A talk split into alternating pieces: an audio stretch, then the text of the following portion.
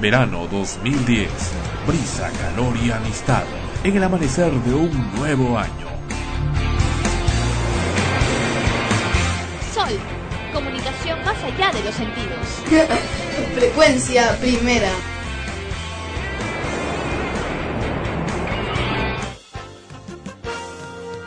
Extremos, episodio 95, llega a ustedes por cortesía de cotear.pe. En el Perú, comprar o vender por internet es cotear. Este programa se retransmite en podcast en frecuenciaprimera.org slash extremos podcast.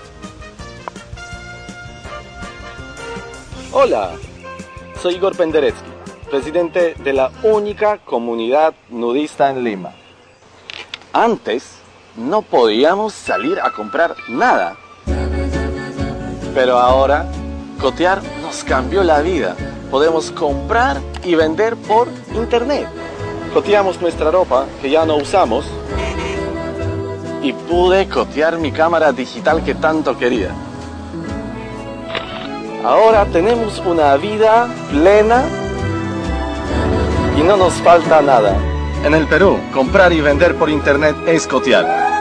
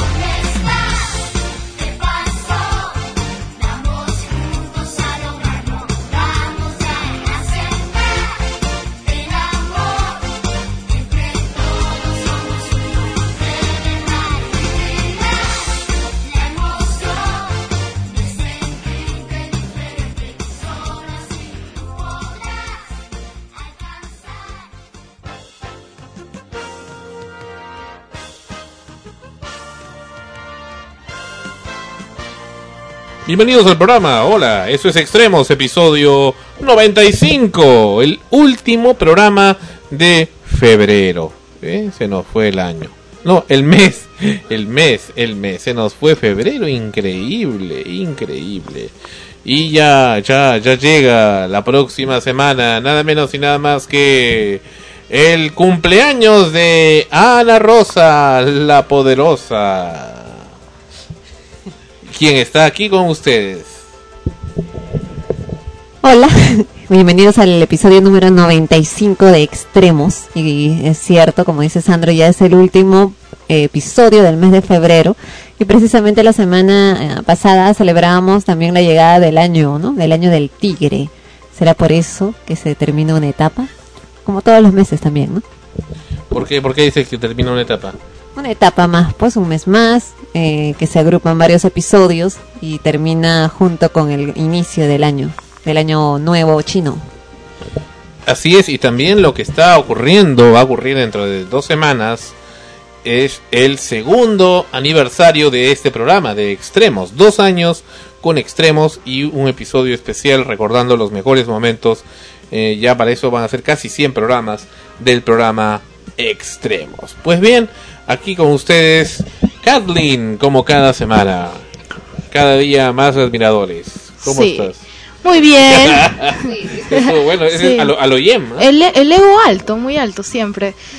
Muy bien. Eh, bueno, hoy día vamos a hablar un poco de lo que este género que supuestamente quieren trascender, que es electroestupidez, o como tú le dices, electroidiota. O electroestúpido. ¿no? Electroestúpido, ¿no? Esta gente que quiere decir que sus canciones son estúpidas, pero con un género muy copiado, muy, muy europeo tal vez. No es reggaetón, ¿no? No, no es reggaetón, este es más estúpido tal vez. Mm. Sí, un poco más eh, taradesco, idiotizante tal vez, ¿no? Y, y tiene, ah, bueno, ya, ya me vas a contar de Tiene reyes, tiene reyes en la cabeza. reyes. Sí. Oh, y reinas. Y reinas también.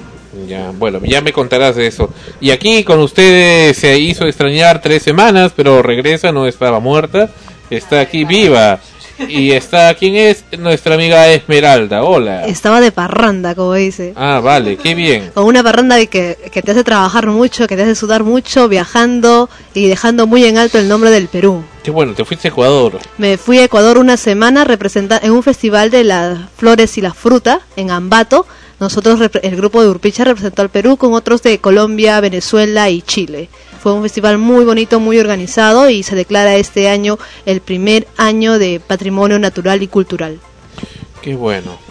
Bien, empezamos el programa y hablemos en esta ocasión, bueno, tenemos que abrir el programa con este tema que ya estuvo muy dilatado por varias semanas, la tiranía en Wikipedia y también la manipulación de la red y los que ahora llama este periódico, este periódico tan controvertido, tan bonito por un lado, pero también tan controvertido, con el tipo de gente que no sé qué tipo de evaluación le hace en el área de relaciones humanas.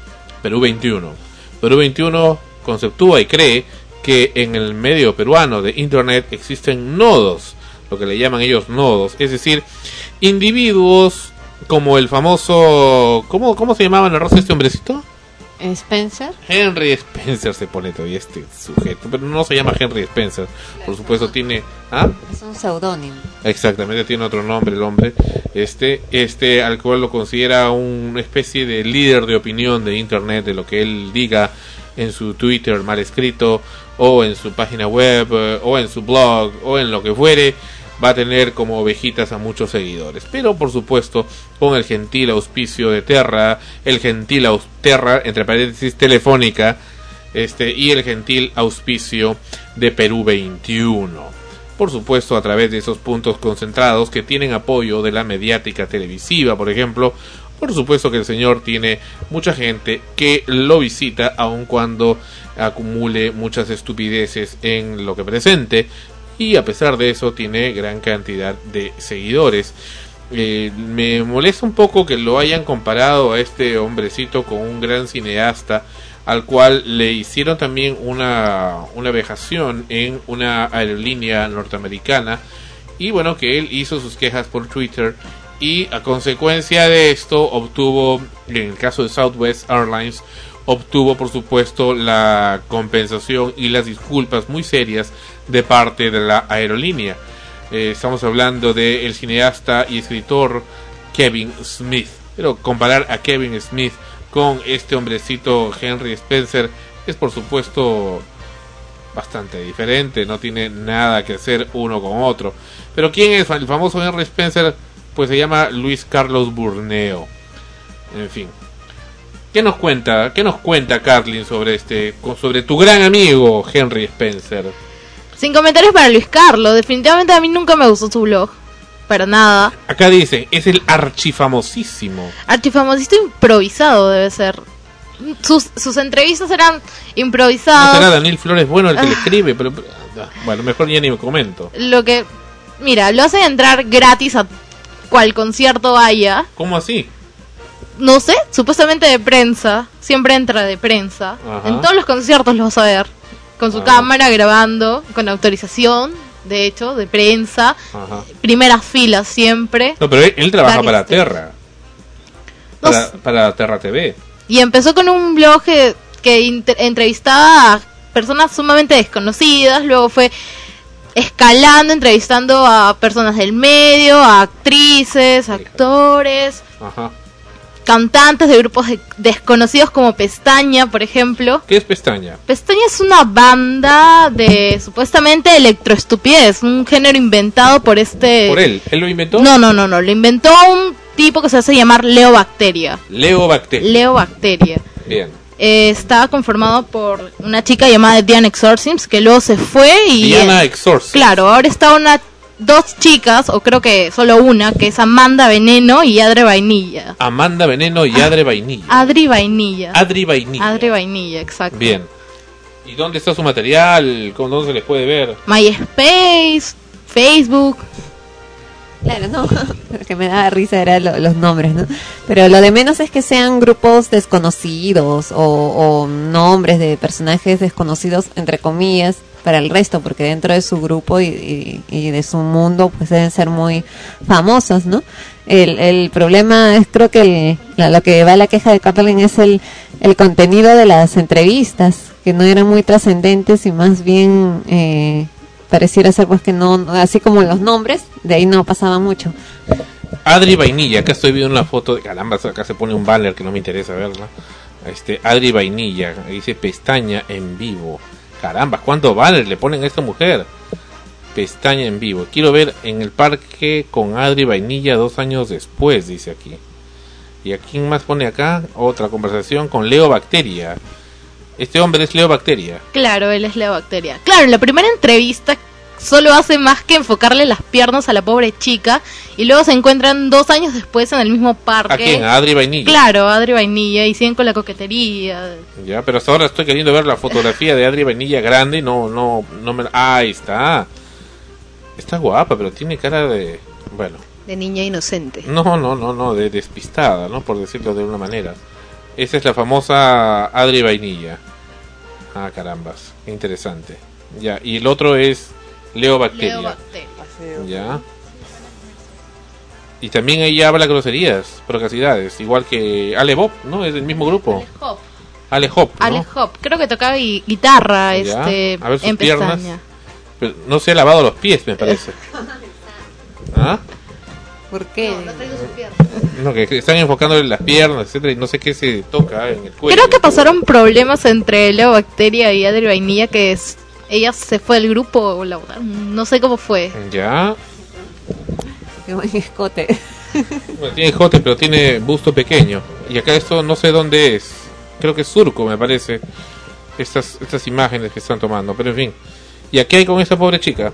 Bueno, ahora es un icono de Facebook, ¿no? Tiene un ¿cómo ícono, así? tiene varios ¿Pero fans. ¿Qué hace? ¿Canta? ¿Se desnuda? ¿Qué es lo que hace? Cantaba en pestaña y creo que la semana pasada tocó en... Bueno, fue invitado en una banda y también cantó. Creo Pero, que es ¿qué canta? cantante, ¿Los, los pollitos? ¿Qué canta esta mujer? Creo que más que todo pop o electroestupidez como hacían llamar este género. ¿Gritan o no gritan? No, no, cantan, cantan nada más. Creo que Leo Bacteria sí en algunas canciones grita desesperado. Oh. Bueno, ¿y qué hay con toda esta gente? Todos son del mismo del mismo mundillo tal vez de Henry Spencer, la gente con la que siempre para tal vez. Mm, qué interesante, qué interesante con este hombre, Hen- Luis Carlos Burney. ¿Por qué se hizo llamar Henry Spencer? Ni idea, ni idea, ni idea. Se En pone verdad, un seudónimo, sí. está más gracioso. debería sentirse bien por el no, apellido. pues, pues, está bien no, que se llame Henry sea, Burneo, Henry Spencer Burneo. Henry Spencer. No le gusta llamarse así, ¿no? Él es Henry Spencer. Henry Spencer, mano. Más Bueno, el- bueno lo, que, lo que hablamos de la manipulación en Wikipedia, concretamente, es un tema muy interesante que va a lo siguiente. Wikipedia es un portal en Internet que cada día gana muchas y millones, decenas de millones de visitas, pues Google, el buscador preferido en la actualidad 2010 por el mundo de diferentes idiomas, especialmente el español y el inglés, con cada vez que uno pone una palabra, sea cual fuere, si es muy probable que aparezca en Wikipedia, puesto que es como una especie de diccionario abierto. Para eso se creó el proyecto Wikipedia de Wikimedia Foundation. Lo crearon precisamente para que la gente pudiera escribir prácticamente una especie de enciclopedia viva en el cual las personas pudieran escribir las páginas de esa enciclopedia, corregirle, agregarle contextos, fotos, música, video, voz. Como concepto es muy bonito, muy hermoso. El problema es cuando se crean cofradías que comienzan a decidir qué es lo que debe o no debe ir. Vamos a ver algunos ejemplos. Por ejemplo, estamos aquí en la Wikipedia en español y vamos a poner, por ejemplo, aunque ustedes no lo crean, Susy Díaz, esta señora eh, bailarina, desnudista, a la cual ya hemos citado en anteriores ocasiones en el programa, a alguien se le ocurrió colocarle una hoja y efectivamente aquí tiene su sección. Y esto le dan eh, prioridad la gente de, de Wikipedia o los, los bibliotecarios, como se dice. Los bibliotecarios son sujetos o usuarios de Wikipedia que por alguna razón han sido, les han dado un grado, una jerarquía dentro de Wikipedia como usuarios para que puedan decidir qué es lo que debe ser corregido y qué es lo que no debe ser corregido y qué usuarios son los que deben o no deben colocar. Es decir, si, si no les parece el contenido de algún usuario, simplemente lo deshacen o hasta eliminan a ese usuario o lo suspenden. Ese es el criterio que utiliza Wikipedia y no hay a quien quejarse. Vamos a seguir apreciando el caso este de Wikipedia. Vamos a ver, por ejemplo, denme el nombre de otra de otra personalidad del Perú. A ver, denme el nombre de otra personalidad peruana.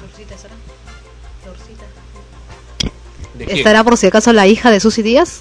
Es probable que esté, porque mira, mira, mira las cosas que están poniendo acá. No creo que esté, pero O todo es Polo posible, Campos. ¿no? Polo Campos sí está, ¿no? Pero ah, eh, ah, déjame ver. Flor Campos, ¿no? No, no, no, no. No, no, no está. Flor Campos. ¿Cómo? Flor Campos. No, no, Flor Campos es, ¿no? Claro. Vamos a ver. No, sería Flor Polo. Pol- Po- Polo. Él es Augusto. Polo Campos. Él es Augusto Polo Campos. la Flor Polo, pues, por eso Campos me, me sonaba raro. No, no, no, tampoco está.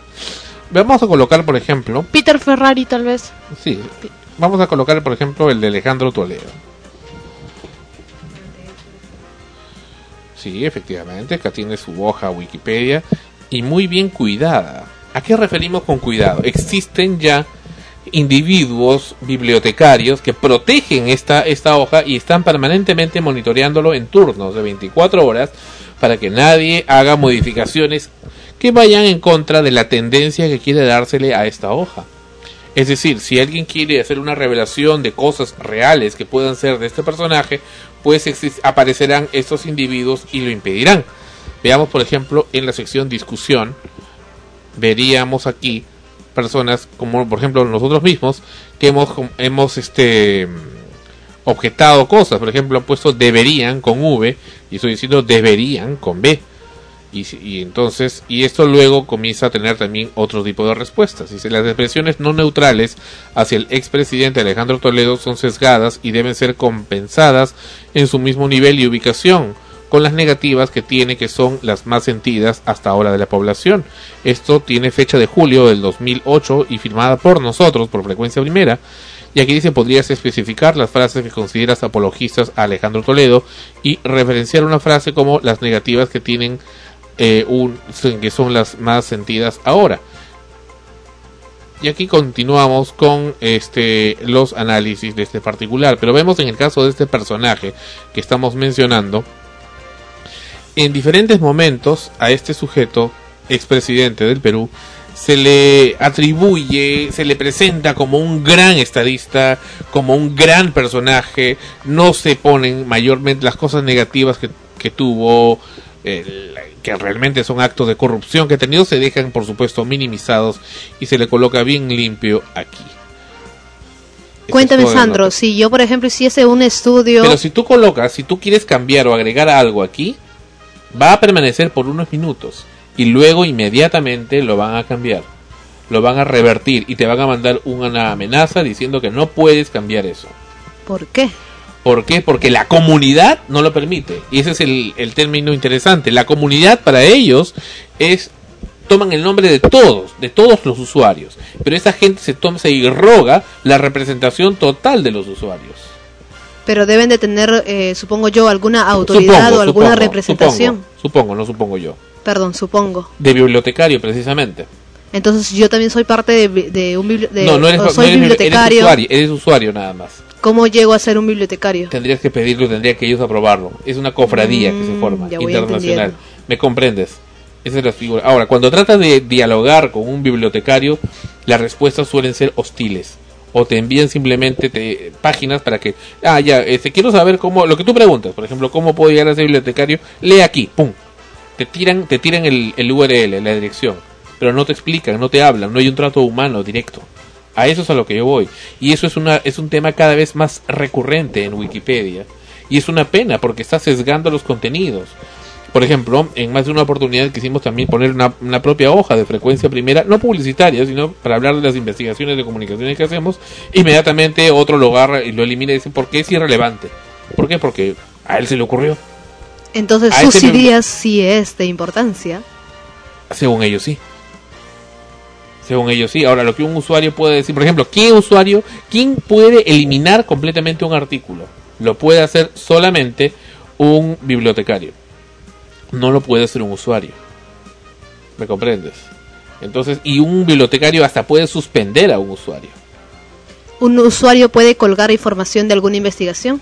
Un usuario puede colocar infor- información de una Siempre, investigación. siempre en cuando sea aprobada por los bibliotecarios. Exactamente, siempre y cuando no, no sea objetada por los bibliotecarios. Los bibliotecarios son no son trabajadores de Wikipedia, son usuarios. Ahora, ¿quién les da ese poder? Otros usuarios. Y en cadena. Entonces, es, esa es la forma como trabaja Wikipedia y está mal. Está mal porque se, se orienta hacia la tiranía. Ahora, ¿por qué es tan importante Wikipedia? Tú dirías, oye, pero eh, un ignorante o cualquier otro diría, oye, pero si el Internet es tan grande, ¿por qué te preocupas de Wikipedia? Porque ese es el poder. Wikipedia tiene el poder. Anunciar o po- poner una, una, una hoja en Wikipedia implica millones de visitas. Tú pones radio asociado a Wikipedia, inmediatamente vas a tener millones de visitas. Porque la gente entra a Wikipedia por cantidades descomunales. Por es, ejemplo, un, es un punto importante de referencia. Así es, así es. Por ejemplo, si tú pones Perú, por ejemplo, y esto también es interesante verlo. Antes había una guía de, de- de sitios este, de comunicaciones de Perú. Luego lo borraron o pusieron solamente a radioprogramas y a los grupos de la corporación radial. Y ahora va de frente a Wikipedia. No, en Wikipedia. En Wikipedia. Entonces, ¿por qué digo por qué están discriminando a otros medios? ¿No? Porque, porque no son relevantes. ¿Según quién?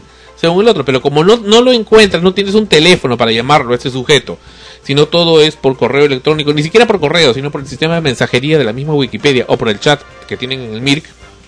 Es un sistema de comunicación también. Es todo impersonal. O sea, estás hablando con gente a través de su seudónimo. Tú sí te identificas, pero el otro tiene un seudónimo.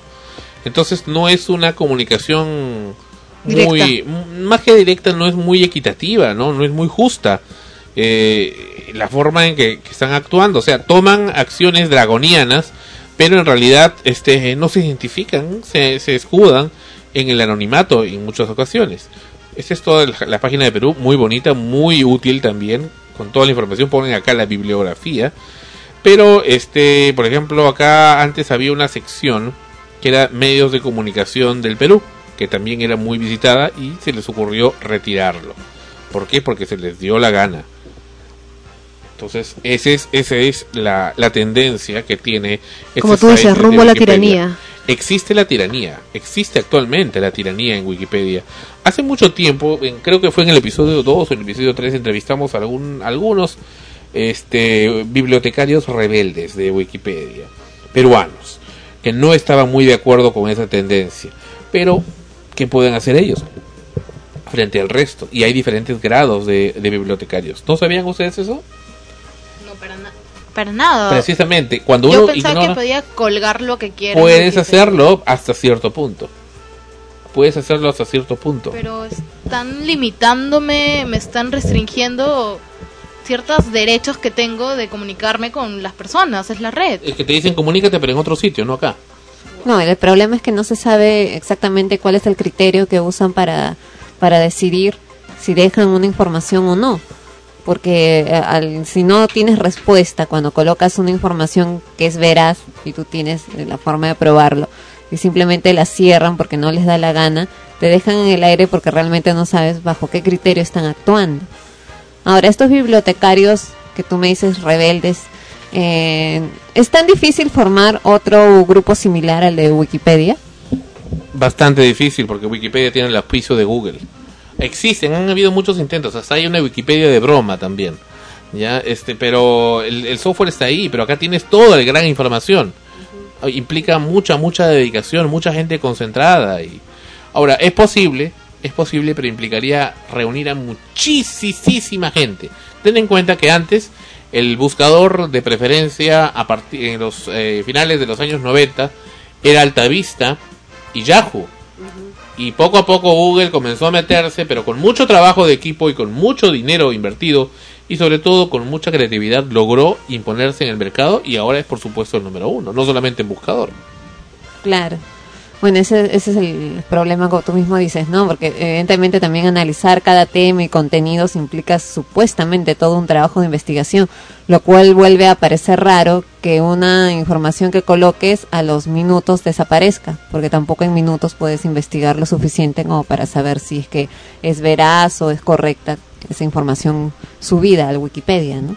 Claro, aparte no creo que todo lo que digan en Wikipedia sea totalmente cierto. Por ejemplo, hay aspectos de las personas que son malas y también son buenas. Definitivamente no cuelgan todo al, como debería ser, tal vez, protegiendo a ciertos personajes. Claro, como personajes que, como el que en, en unos instantes Sandro va, Sandro va a hacer referencia, que evidentemente se cuelgan en, en Wikipedia como grandes lumbreras, ¿no? De profesionales de- del medio que le les corresponda. Y en realidad, pues, evidentemente cubren todo aquello negativo que también todo el mundo lo sabe, pero para afuera no. Entonces, para afuera creas otra imagen. Es que esa es una nota, parece que aquí sí prevaleció la corrección que hizo Frecuencia Primera. Esta es la hoja Wikipedia a Magali Medina, sí, una conductora de televisión, a la que errónea y estúpidamente le habían puesto periodista. No, ella no es periodista, entonces corregí y no querían y no querían hasta que se consolidó que era solamente conductora de un programa de televisión, más no periodista. Entonces, esa es la, la diferencia. Aunque acá le, le han vuelto a poner acá abajo primeros años en el periodismo. Pero en realidad no es periodismo. En sus años ejerciendo el periodismo. Está equivocado. Entonces vamos a, por ejemplo, acá a corregir esto en, editar y a ver qué es lo que ocurre. Pero una, una consulta. Eh, puede no ser eh, periodista de profesión, pero puede ejercerla.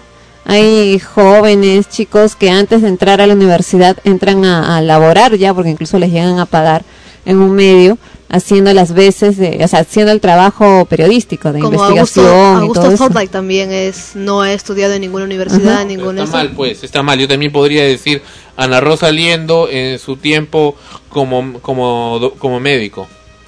¿Está bien? O eh, Kathleen en su labor como abogada. Este puede ser Esmeralda en su labor como astronauta. Vamos a ver. ¿Por qué? Porque se, se me ocurrió. Pero entonces solo le llamarías reportera, conductora, Así es. escritora. Así es. Así es. Así es. Que no hay un, es- no hay un estudio que lo, que lo ampare.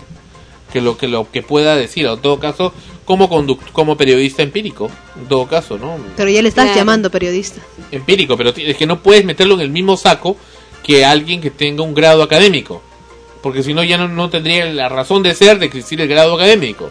El grado académico de licenciada en periodismo.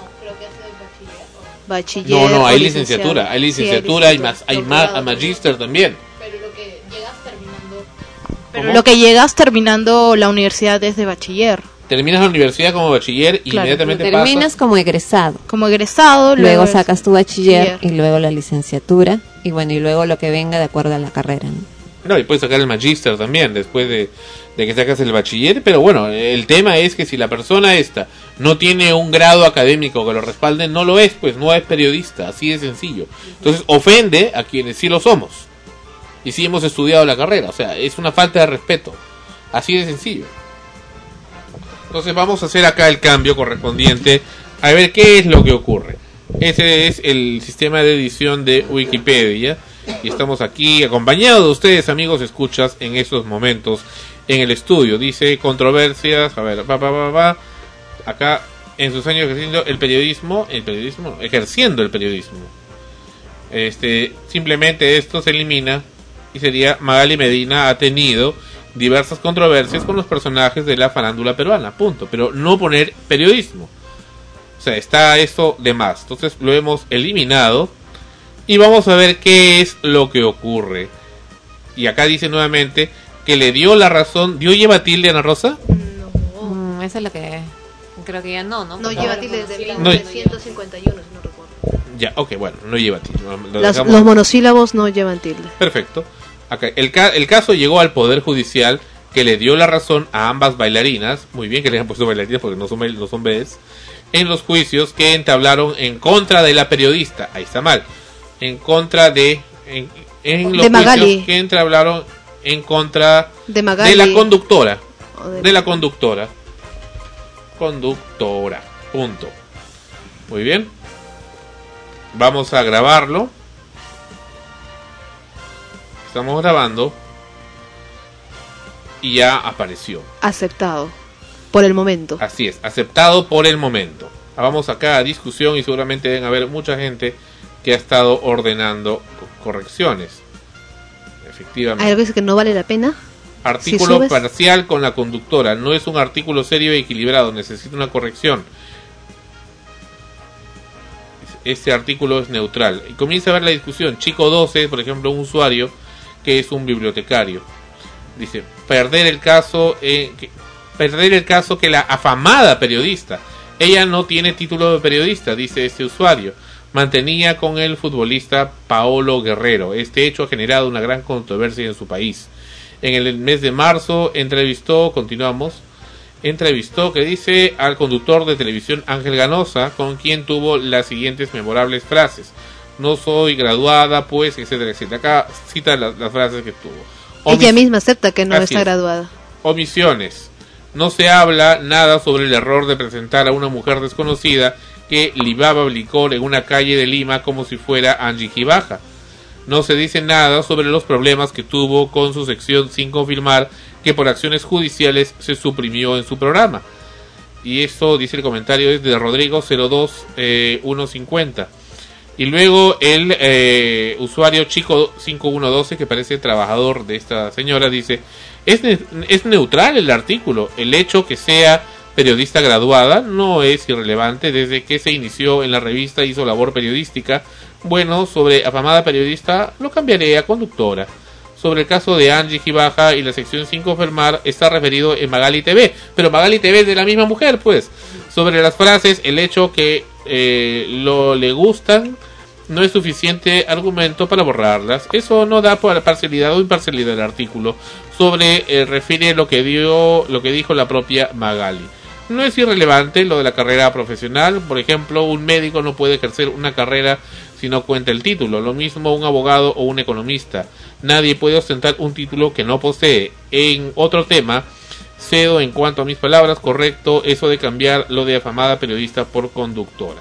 Y así comienzan a discutir sobre ese tema, pero que algunas cosas no dan su brazo a torcer. Vamos a ver el historial, a ver si ya nos anularon nuestro cambio. Estamos viendo acá. Y efectivamente, parece que ya anularon nuestro cambio. Ah, no, todavía. Todavía no han anulado el cambio que hemos hecho nosotros. y vamos a estar a la espera durante el programa a ver en qué momento se les antoja hacer ese cambio para poderlo comentar aquí en el programa Extremos. ¿En qué sección fue? ¿Recuerdan Controversias, controversias. Controversias, ¿no? Controversias. Ahí todavía está el, el, el cambio que he hecho y seguramente en unos momentos lo van a cambiar. Bueno, continuamos con el programa, regresamos. Regresamos en breve en el programa. Estos son los Beatles.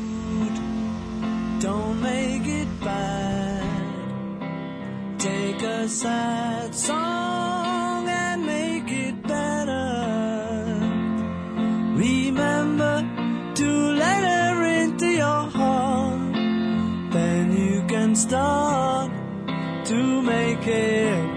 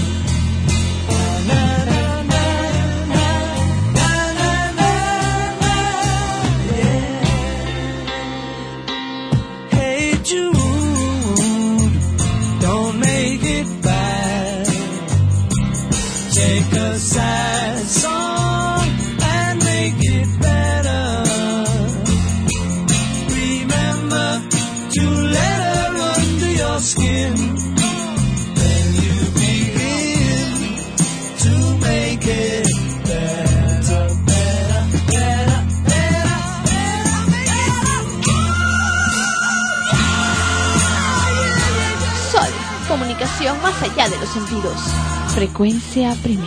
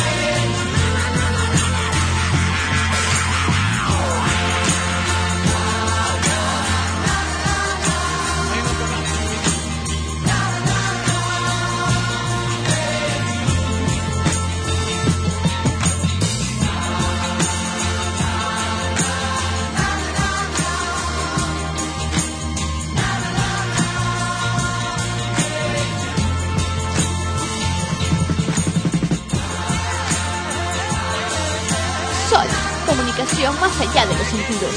Frecuencia primera.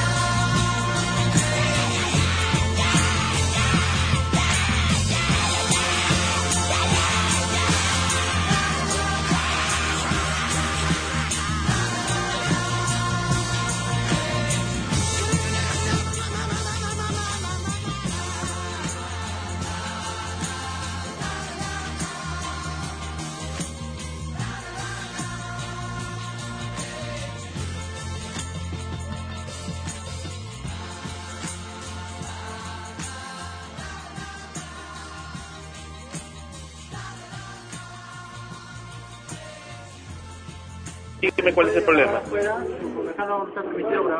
¿Dónde dice que no está permitido, señor? ¿Dónde dice que no está permitido? Yo no veo ningún letrero que solamente no está permitido no fumar, ¿no? ¿Perdón? No, solamente me interesa saber lo que la señora se está quejando, porque nadie la atiende. Esto que ustedes están escuchando es una más de los abusos de la oficina de... ¿Cómo es? oficina... No, no, no, de normalización previsional. Todos estaban equivocados, equivocadas. Oficina No. de normalización previsional, así es. Bueno, una pobre señora que quería ser atendida en la ONP lleva 12 años, 12 años, 10 más 2, 12 años esperando ser atendida en la ONP y cada vez que va simplemente es burlada. No hay nadie. Es burlada. No estamos. Y encima el vigilante dice está prohibido. ¿Dónde dice que está prohibido? Filmar. Como estamos viendo, además, encima están restringiendo que no le tome la declaración a la señora. Vamos a ver qué es lo que nos dice, nos dice la señora. Dígame, señora, ¿cuál es su nombre y cuál es su problema? Santa Cruz de Río. Ya escuchaste, Spencer, aprende, aprende, aprende, aprende, Spencer. Así se hace, así se ayuda a la gente. ¿Qué pasó? Esa señora estaba ahí, de casualidad estaba ahí y se quejaba, lloraba y en su clamor decía, ¿dónde hay un periodista? ¿Cómo no hay un periodista acá? Acá estoy. Acá estoy. Acá estoy. Como estamos viendo, En vez de además, estar entrevistando encima a están Electroideotex restringiendo que no le y todo eso. Acá es la gente que necesita ayuda. Dígame, señora, ¿cuál es su nombre cuál es su problema? Santa Cruz de Río. Bien, ¿cuál es el problema? Tengo dos pensiones de la 2530. Bien. Una para haber sido docente y otra de viudez. Bien, cobraba por el Ministerio de Economía y Finanzas. Correcto. Hace dos años me han pasado a la ONP y ahí comenzaron mis dificultades. ¿qué dificultad tuvo? El año pasado me mandaron una carta diciendo que me iban a quitar todas las bonificaciones que yo había recibido durante 12 años porque eran indebidas. Si ya yo la recibía la 2530 del Ministerio de mi pensión, ya no correspondía. Hasta ahí yo lo consideraba lógico, hasta cierto punto, porque ¿cómo es posible que las entidades públicas demoren 12 años en verificar? 12 una- años. 12 años, una situación anómala. Dos, en diferentes, han sido diferentes aumentos en diferentes épocas, pero sin embargo han demorado 12 años en verificar. Por fin me han este, quitado todas las bonificaciones y no solo eso, sino que me están cobrando retroactivamente dos años.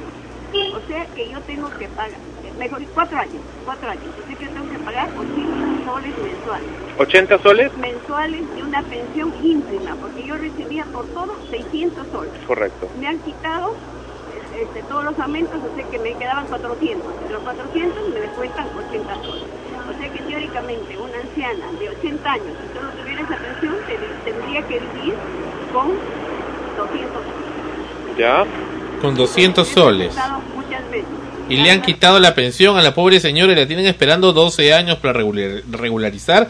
Mientras estos sujetos que encima maltratan, insultan, mentan la madre, empujan, amenazan, ganan más de 8 mil nuevos soles como ya hemos demostrado anteriormente. Y encima todavía no quieren dar declaraciones diciendo, no, nosotros no nos, no nos manifestamos sobre un caso en particular. Como es ese sujeto eh, Ugaz, que cuánto ganará este hombre. Continuemos escuchando a la señora. Una corrección, me parece que no es que ella esté esperando 12 años a que le solucionen el problema, sino que luego de 12 años de haber recibido sus pensiones normales, cuando la han pasado al nuevo sistema, le han eh, retirado lo que supuestamente durante esos 12 años recibió como bonificaciones. Y lo que ella se queja es de que cómo es posible que el sistema no haya detectado durante esos 12 años que había anomalías. ¿Y por qué se las quitan ahora? ¿no? me dicen que no corresponde, que no sé qué, que no sé qué. Pero he encontrado una ley, buscando porque he ido a todos los lugares que he podido, he ido al Ministerio de la Mujer, he ido a todos los sitios. Entonces he encontrado una ley que dice textualmente, la ley 10 y no sé cuántos, que dice textualmente que ninguna persona puede sufrir un descuento si ha percibido ese aumento durante un año. Ya. Y específicamente se refiere a la ONP. Ahora, he presentado la ONP con esa copia acá hace cuatro meses, en noviembre, diciembre, enero, febrero. Hace cuatro meses y hasta ahora no me contestan. Hoy día solicito hablar con alguna persona que, que tenga que ver. No, está, está ausente. La otra señorita que lo, lo suple está ocupada. O sea, ¿qué quiere decir? Que acá los derechos de las personas mayores son completamente conculcados. Porque imagínense usted, yo tengo un descuento de- hasta dentro de cuatro años. Yo tengo 80 años, viviré los dentro de cuatro años para pagar. Y cada vez que usted viene a las oficinas de la ONP le tratan de la misma manera. Es decir, me dicen que, que- que están haciendo el trámite, que les entro- ahora por ejemplo la señorita me da un papelito y me dice que firme de nuevo una solicitud quejando, ¿no? Entonces yo no he firmado nada. Y entonces por último me dice que me va a poner en una lista de prioridades. ¿Ya? Que venga dentro de un mes. ¿Y por qué no habla con el... ¿Cómo, ¿Cómo dijo? Que le iban a poner una lista de prioridades. Prioridad, en realidad, no existen prioridades. Sí, le mencionó prioridades. Y que venga en un mes. Se pasaron, ¿eh? Para volver a firmar la solicitud. Si no fuera prioridad, si no fuera prioridad, imagínate cuándo. ¿Y por qué no habla con el jefe de la agencia? Pero no está, mi señor. No está. No está ni el señor jefe ni la que le suple no puede atender porque está ocupada. Está ocupada. ¿Qué estarán haciendo? Me pregunto. O en ese momento. Correcto, ok. Vamos a investigar sobre el particular, señor, como le digo, hay una ley, no me acuerdo el número, que dice tajantemente que la ONP, así la ONP, está prohibida de hacer descuentos si la persona ha lo ha percibido durante un año. ¿Dónde se pueden contactar con ustedes las autoridades? En mi, mi domicilio yo lo de mi teléfono. ¿Cuál es su teléfono? 472-8522. 472-8522, donde se pueden contactar con esa señora Amanda Santa Cruz, quien tiene estos problemas con la ONP, que no la escuchan. Es que la ONP no escuchan, lo único que les gusta es maltratar. Qué pena que no solamente en el- la plataforma de Surquillo, también aquí en la plataforma Riola. Dios Muy bien, señora. Muchas gracias. Le agradezco, señor. ¿Hasta dónde? ¿Hasta dónde tenemos que seguir viendo estos casos de esta gente? Yo creo que el dinero corrompe. ¿Por qué les pagan tanto a la gente de la ONP? Más de 8 mil soles ganan estos sujetos de miércoles que encima no, no, se, no se sensibilizan por esta pobre mujer que lo único que quiere es lo justo y no está pidiendo limosna, está pidiendo lo que le corresponde.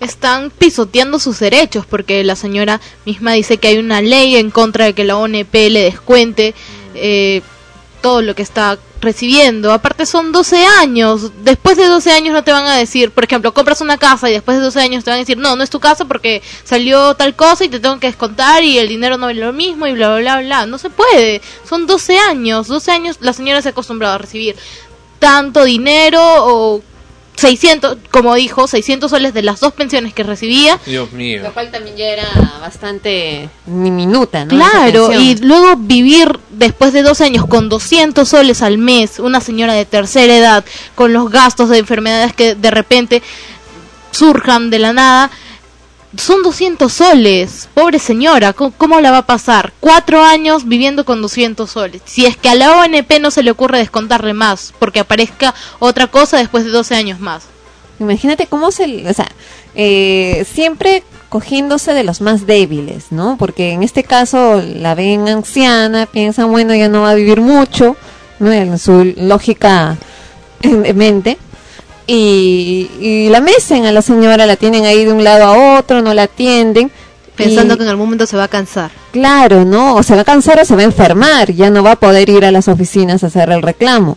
¿no? Pero eh, vamos a- al, al, al hecho en sí de que ninguna, ninguna persona en este país, y dudo que en otros, eh, puede vivir con 200 soles mensuales. Ahora estamos hablando de alguien que ha trabajado toda su vida y tiene todo el derecho a recibir luego una pensión. Claro, ¿no? Que tiene todo el derecho a recibir luego una pensión que, que es, es su derecho, pues, ¿no? Es su derecho y es en, en beneficio incluso, pues, de, de, de, de todos eh, en general, porque tú te pones a pensar en, en esa lógica si los pobres ancianos que son nuestros abuelos, los tratas así, ¿qué nos va a esperar a nosotros cuando lleguemos a esa edad? ¿no? Y debemos de luchar también por eso, o sea, no es solamente luchar porque, ay, nos da pena el pobre viejito que va a recibir esa pensión, sino que ese es nuestro futuro. Si no hacemos algo, va a ser peor todavía. Acá hay un problema muy grande y que también se ve en diversos puntos o diversas ac- acciones del Perú, este, la tenencia del poder. Yo tengo el poder y hago con, con eso lo que a mí se me plazca.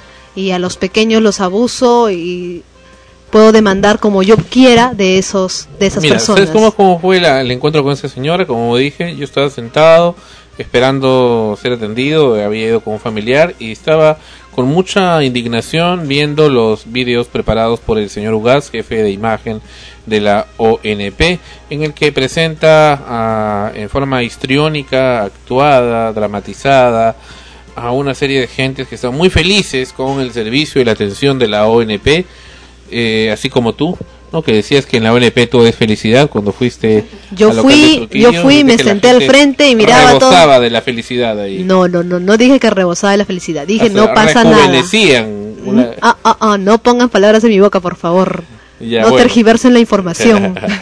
bueno, la cosa es que eh, salen ahí, pues, eh, dando una serie de adjetivos calificativos muy positivos hacia la ONP, y, pero que es tri- ya lindan pues con la mentira y, y realmente ofende y que les atienden con extrema rapidez, que no hay colas y que uno sale al toque, mentira, por supuesto, eso no, no es cierto, ahí a uno le hacen esperar un promedio de media hora, si no es más, y en realidad por las puras, ¿no? Y la gente ahí se pasa por lo que hemos apreciado, pues eh, conversando, conspirando, divirtiéndose y de ratos, en sus ratos libres, atendiendo en lo que pueden. Y por supuesto en cada atención yendo a consultar a su superior porque son tan ignorantes que ni siquiera han sido preparados para atender adecuadamente. Y por supuesto esperando ganar los 8 mil soles que gana un jefe de agencia, que es lo que pretenden o más. Bueno, esa es la situación. La señora Amanda está esperando ser eh, que se le dé una solución a su situación. Ella ya ha dado su número y están ahí en el programa y lo va, la, quienes autoridades eh, que deseen contactarla pueden hacerlo porque el tema está expuesto. El tema está ahí. No quieren atenderle a esa señora. Le están causando un descomunal prejuicio. En realidad en otros países debería hasta indemnizarle el Estado a esa señora, pero realmente imagínense cuánta gente como esa señora debe existir y si el Estado se pusiera a indemnizarlos a todos, pues el Estado se iría a la quiebra y ahí es donde nos ponemos a pensar a quiénes ponemos a administrar el Estado. Esa es la pregunta, ¿a quiénes ponemos nosotros a administrar al, Estado? ¿Le creemos en su propaganda política? ¿Les, ¿Realmente les creemos? ¿Por qué? Porque los medios eh, comienzan a decir, esos son los candidatos este, con más votación, pucha, y el resto, ¿yo que no valgo?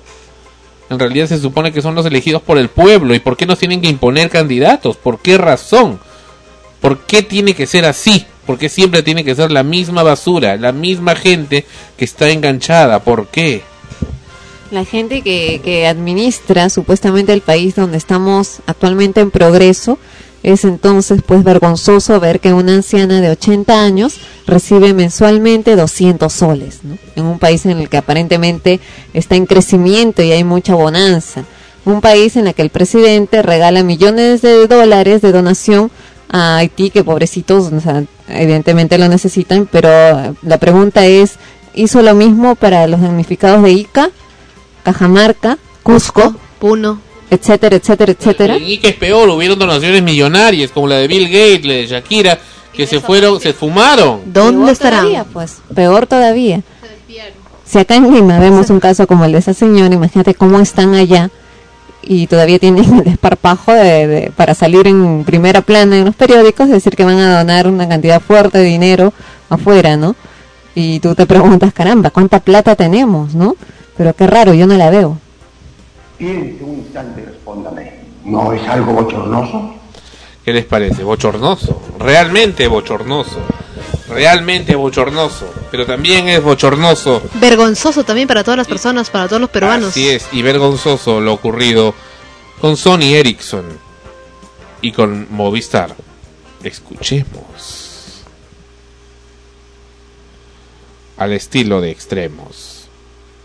Un año yo puedo acercarme a eh, Telefónica, el fabricante de. Uy, yo quiero hablar con el supervisor. ¿Cómo dice? Yo quiero hablar con un supervisor, señor. Le estoy pidiendo ya por décima vez. Se niega, pa- se niega entonces usted a pasarme. Se niega a pasarme con supervisor. Esa es la figura. Se niega a pasarme con supervisor.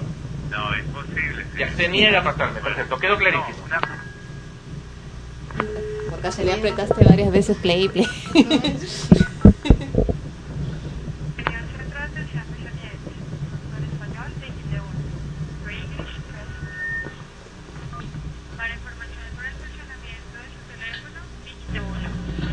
Ventas de productos Sony Ericsson, dígite 2. Para configurar las opciones WAP, MM, Ese es Sony Ericsson Internacional. ¿Con quién tengo el gusto de hablar? Buenas, mi nombre es Sandro Parodi. ¿Con quién hablo, por favor? Señor Sandro, habla. ¿Aló? Dije, Sandro paró de extremos. ¡No! Hiper censurado. eso está buena, eso está buena. Vamos, vamos a escucharlo otra Parodi, vez. ¿Con quién hablo, por favor? Vamos a escuchar. Ericsson, dígite 2. Para configurar Te pasan a la regional de Colombia. Cuando es Perú te pasan a Colombia. Vamos a escuchar nuevamente. Sony Ericsson, buenas tardes. ¿Con quién tengo el gusto de hablar? Buenas, mi nombre es Sandro Parodi. ¿Con quién hablo, por favor? Señor Sandro, habla. ¿Aló? Ah, la estás repitiendo, ¿no? Sí, sí, sí. Ah, ya. Acá otro intento. ¿Cuántos intentos fueron? Ahí vas a escuchar. Para información sobre el funcionamiento de su teléfono, dígite 1. Para su Sony Ericsson, buenas tardes. ¿Con quién tengo el gusto de hablar? Sí, buenas, habla Sandro Parodi. ¿Con quién hablo, por favor? ¿Cómo señor Sandro? ¿Con Cristian en qué le puedo colaborar? Cristian, ¿cómo le va? Este, quisiera hablar, por favor, con el supervisor. Hace un momento me atendió un funcionario y no está satisfecho con su atención y necesito hablar con el supervisor para poder dilucidar el particular que he estado tratando. Permítame un momento. ¿Cómo no? Gracias.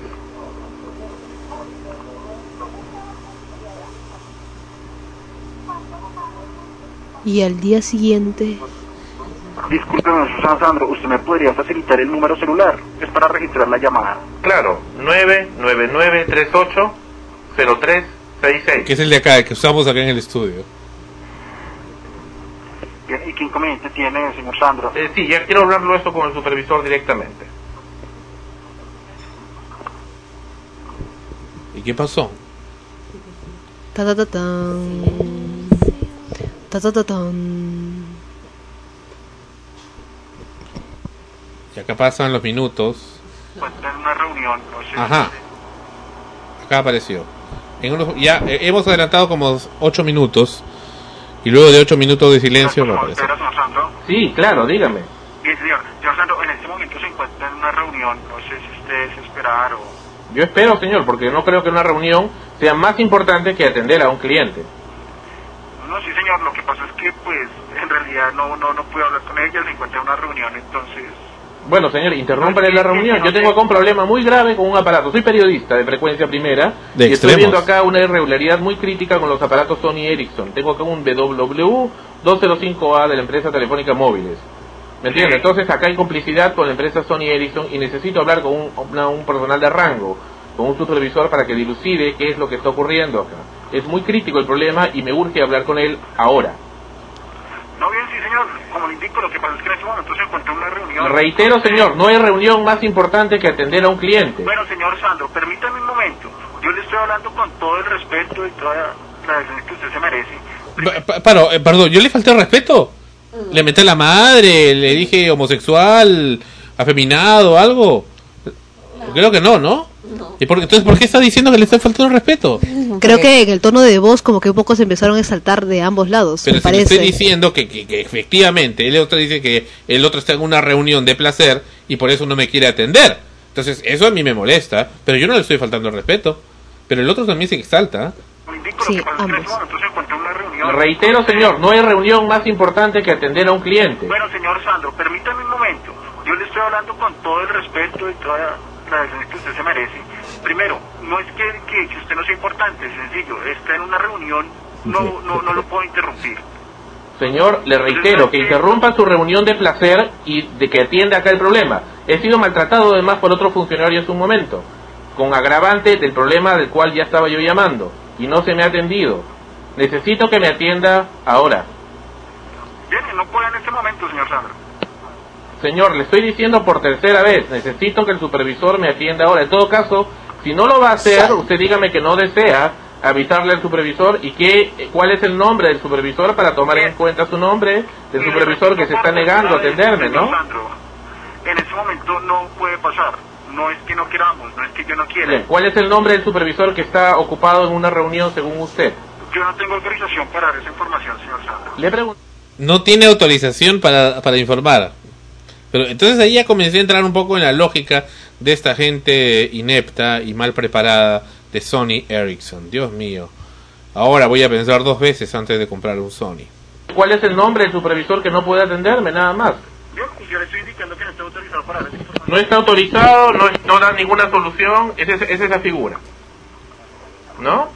Esa es la figura, no hay ninguna solución. Y usted, según usted, según usted, el supervisor está en una reunión. Según usted, una reunión de placer, razón por la cual no me está atendiendo. Y no sabe a qué hora va a terminar. En todo caso, puedo esperar en línea, ¿no? Si desea, sí, señor. ¿Cómo? Si desea, claro, sí, señor. Claro, yo voy a esperar. ¿No sabe a qué hora va a terminar su reunión el señor supervisor? Que no tiene nombre, ¿no? Que tampoco tiene nombre, según lo que usted me dice. No, no es que no tenga nombre, sencillamente no tengo la autorización para dar el nombre. Ah, ¿y quién da las autorizaciones? ¿Aló? Le he preguntado que quién da la autorización para que la dé entonces, ¿no? Si no la tiene, entonces sería apropiado que alguien se la dé, ¿no? ¿Aló? Yo cumplo con mi trabajo. Le he preguntado, señor, que si no tiene autorización, ¿quién da la autorización, no? ¿Aló? Espere un momento y, y, y respetémonos y espere un momento. Yo estoy respetándolo perfectamente, lo que estoy usted y lo que estoy apreciando es que usted se está burlando acá, porque yo he pedido con un supervisor, ¡Ay, por supuesto que lo está haciendo de un comienzo. El supervisor está a su costado, ¿qué cree que no me doy cuenta? Y no me no quiere hablar y lo pone usted ahí. No, no, o sea, eso está mal. Eso está mal. ¿Está viendo eso? O sea, por supuesto que sí, es lo que está pasando. Si usted, si fuera, si no fuera así ya me hubiera dado el nombre y se acabó y fin de la conversación, ¿no? Pero no me lo ha dado, pues. Ah, ya, magnífico. Estamos aquí apreciando que lo que se trata es de un consumidor de un producto. Entonces uno tiene fidelidad en la marca, en este caso Sony es un, una marca bastante conocida, Ericsson también en telefonía por muchos años, por décadas en realidad en la historia de las telecomunicaciones. Y entonces no puede la imagen de una empresa tirarse a la basura pues con gente tan mediocre como esta que atiende de esa manera, que no, no razona. Y vamos a analizar luego con Fonchi también este particular, porque estas gentes en realidad, bien es claro, que no razonan lo que, lo que las, las circunstancias en la, la que, por las que están eh, atravesando. Eso es lo que estamos apreciando en estos momentos mientras seguimos esperando la respuesta y la aparición del señor supervisor. Y todavía el silencio nos acompaña en este momento. Cuando tú entras a trabajar en una empresa, en el caso de Perú, es América Móvil o, o los, los Events o Atento, ya te dicen o te dicen que tú lo único, no puedes dar la información, pero no sé cómo tú haces, pero de forma amable le vas a decir a esas personas que no lo puedes hacer. O sea, ahí las personas que atienden como que te condicionan para que tú no parezcas malo, pero en realidad lo vas a hacer. Ajá. Es- Pero, pero en este caso está mal, pues el, el muchacho me, de- me da la impresión como que perdió los papeles, ¿no?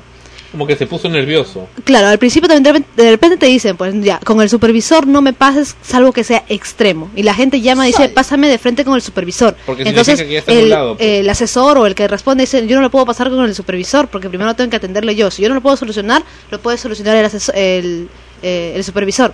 Pero ¿cómo sé yo qué es lo que tiene usted si usted no me cuenta? Entonces, primero lo que buscan es eso. Creo que acá el, el joven que le atendió eh, no sabía qué hacer eh, no le quería decir el nombre, a veces no lo autorizan y tampoco no le daba Pero está opción hablando, es que no está hablando, es que ahí viene el error. Se olvida que es- no está hablando a título personal, está hablando a título de la empresa.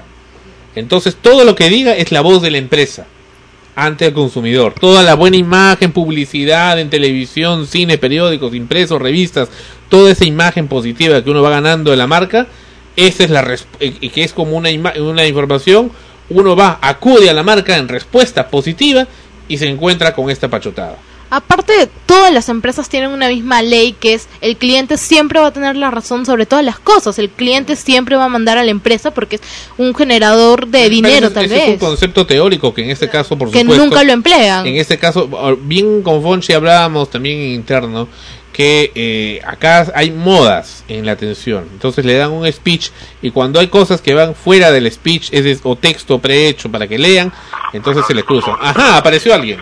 Buenas tardes, le habla Estefano Milano, Señor, coordinador de operaciones del Contact Center de Sony Ericsson Latinoamérica. ¿Cómo está? ¿Cómo le va, señor Milano? Un placer de, de escucharlo, de conocerlo. Vea, el problema que he estado... ¿Perdón? Para mí un gusto también. Sí, vea, el problema que he estado conversando con el señor Montañez hace un momento y que desventuradamente la atención no fue la más cordial y me siento un poco mortificado por eso, pero bueno, independientemente de eso vamos al problema de fondo. Eh, yo he comprado un aparato Sony Ericsson confiando en la marca de ustedes y en la publicidad que veo por internet y en fin en televisión, un modelo W205A. ¿Me escucha? Ya, se lo he comprado directamente en la empresa telefónica móviles en sus oficinas. Entonces, eh, el equipo es mío, yo le he comprado prepago, es completamente mío, tengo la factura y lo he pagado en su integridad, no es un equipo rentado. Entonces, No, eh, qué pena, señor Sandro, una pregunta. ¿El teléfono se compró asociado a alguna eh, compañía de telefonía celular? claro, porque yo- no tengo otra forma de comprarlo. Perfecto. Es la única forma en el Perú donde, de donde estoy llamándole, es la única forma de comprar un aparato comprándolo asociado a la empresa. No puede haber otra forma, porque si yo lo comprara en Miami, por ejemplo, un teléfono libre, lo traigo acá, no me va a servir porque la empresa me va, me va a exigir que le compre el equipo directamente ahí o en cualquier afiliada de sus tiendas. Entonces, el problema con el equipo eh, es eh, que dentro del equipo existen imágenes o, ar- o archivos multimedia que si bien pueden ser borrados, hay algunos que no, que contienen publicidad de la empresa operadora. Entonces sale como eh, archivo protegido. Y esto y otros detalles más que tampoco yo estoy conforme. Entonces eso obedece a un software y mi consulta es, dado que yo soy el propietario del aparato y del equipo, lo he comprado, es, o sea, es mío, es mi equipo, yo necesito saber cómo o dónde puedo acercarme para que me puedan eliminar eso, dado que ya he ido a la empresa operadora y ellos dicen desconocer cómo poder hacerlo o en todo caso no quieren eliminar ese, ese material que está ahí. Esta es la figura, porque a mí no me interesa tener una relación de soporte con el equipo con Telefónica Móviles, sino con Sony, porque yo he confiado en la imagen de Sony como marca. Esta es la, figura, ¿no? Y al menos dentro de lo promedio estoy satisfecho con el aparato y con el funcionamiento, pero esos detalles, eh, bueno, yo necesito que sean eliminados porque no, no me satisfacen, ¿no? No los quiero y no los pedí.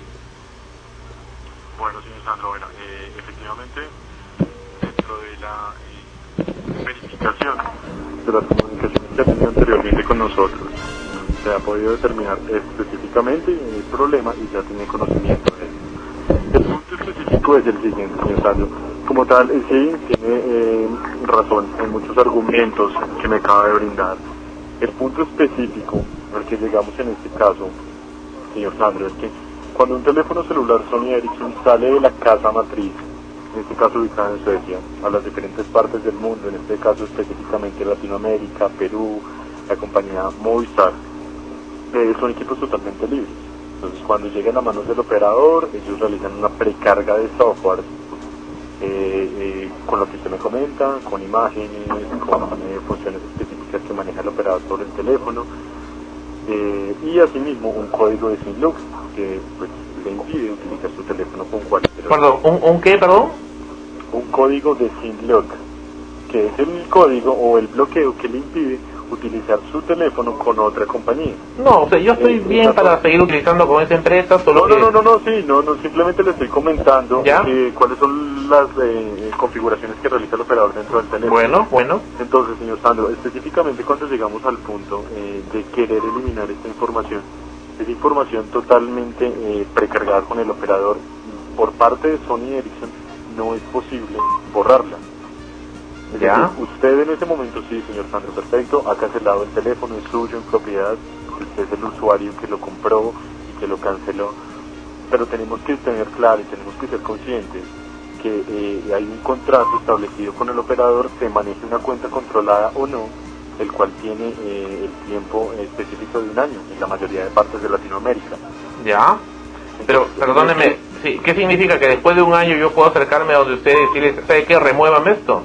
En este caso, se podría verificar con otra compañía, por ejemplo Claro, que también es una compañía eh, dada en Perú, que se realice una reconfiguración de software para que todo este equipo, eh, para que todo, perdón, para que todo este tipo de contenido quede eliminado y ya directamente quede especificada la configuración de Sony Ericsson. No, pues, pero si yo lo llevo a Claro, obviamente Claro me pondrá sus eh, publicidades o sus cosas. No, en este caso por ser un equipo libre, si se solicita una reconfiguración del software, no se va a utilizar una, eh, un software manejado por Claro, se va a manejar un software manejado por Sony Ericsson a centros de servicio para que se realice el flasheo del teléfono. flasheo Todo se ese llama tipo de eso. contenido, eh, efectivamente, todo ese contenido, eh, lo más normal es que eliminado de realizar esta configuración. Perdóneme, pero si Entonces- ustedes son el fabricante, significa que ustedes tienen un convenio con Telefónica Móviles, para que, que es Movistar, para poder que usu- los usuarios que compren, basados en la publicidad que ustedes hacen de Sony, compren un equipo Sony Ericsson, estén sometidos y obligados forzosamente a tener que mantener en forma obligatoria esa publicidad en sus aparatos. En este caso son políticas que ya directamente maneja el operador. No, pero que, porque no, Sony es que- Ericsson eh, distribuye teléfonos a los diferentes operadores. Perfecto, perfecto, pero en todo caso, si ustedes no tuvieron ese convenio, yo podría ir a donde Sony, que son el fabricante, y decirle, bueno, ¿sabes qué? Ok, ya me vino con eso, no hay problema, pero remuévamelo. Pero no lo van a hacer. No, no digo pagado o gratis, no puede ser pagado también, pero quiero saber si tengo yo alguna opción para que me hagan ese flasheo, que es lo que usted me, me acaba de informar. Pero lo que pasa es que directamente en este caso, los que pueden realizar la gestión y los que pueden proceder a realizarlo y los que toman ese tipo de decisiones eh, son directamente las personas encargadas de las diferentes eh, empresas de telefonía celular. Es decir, Sony Ericsson en este caso no puede realizar ningún tipo de intervención frente al proceso y eh, indicarle eh, al centro de servicio o a la compañía Movistar que realicen el flasheo del teléfono. Es decir, en este caso, como tal, son las políticas que se manejan frente a distribución eh, de los teléfonos celulares Sony Ericsson. Por eso, La la manejan los operadores, ellos pero si ustedes son el fabricante, en teoría podrían hacerlo. Pero es que como tal, el señor Sandro, el punto específico es que en ninguna parte de Latinoamérica hay centros exclusivos o directos por parte de Sony Ericsson. Ya. Es decir, los operadores en este caso de telefonía celular son los encargados de comercialización, distribución de productos y accesorios de la compañía también en este caso de un factor muy importante que es el soporte técnico. Ya.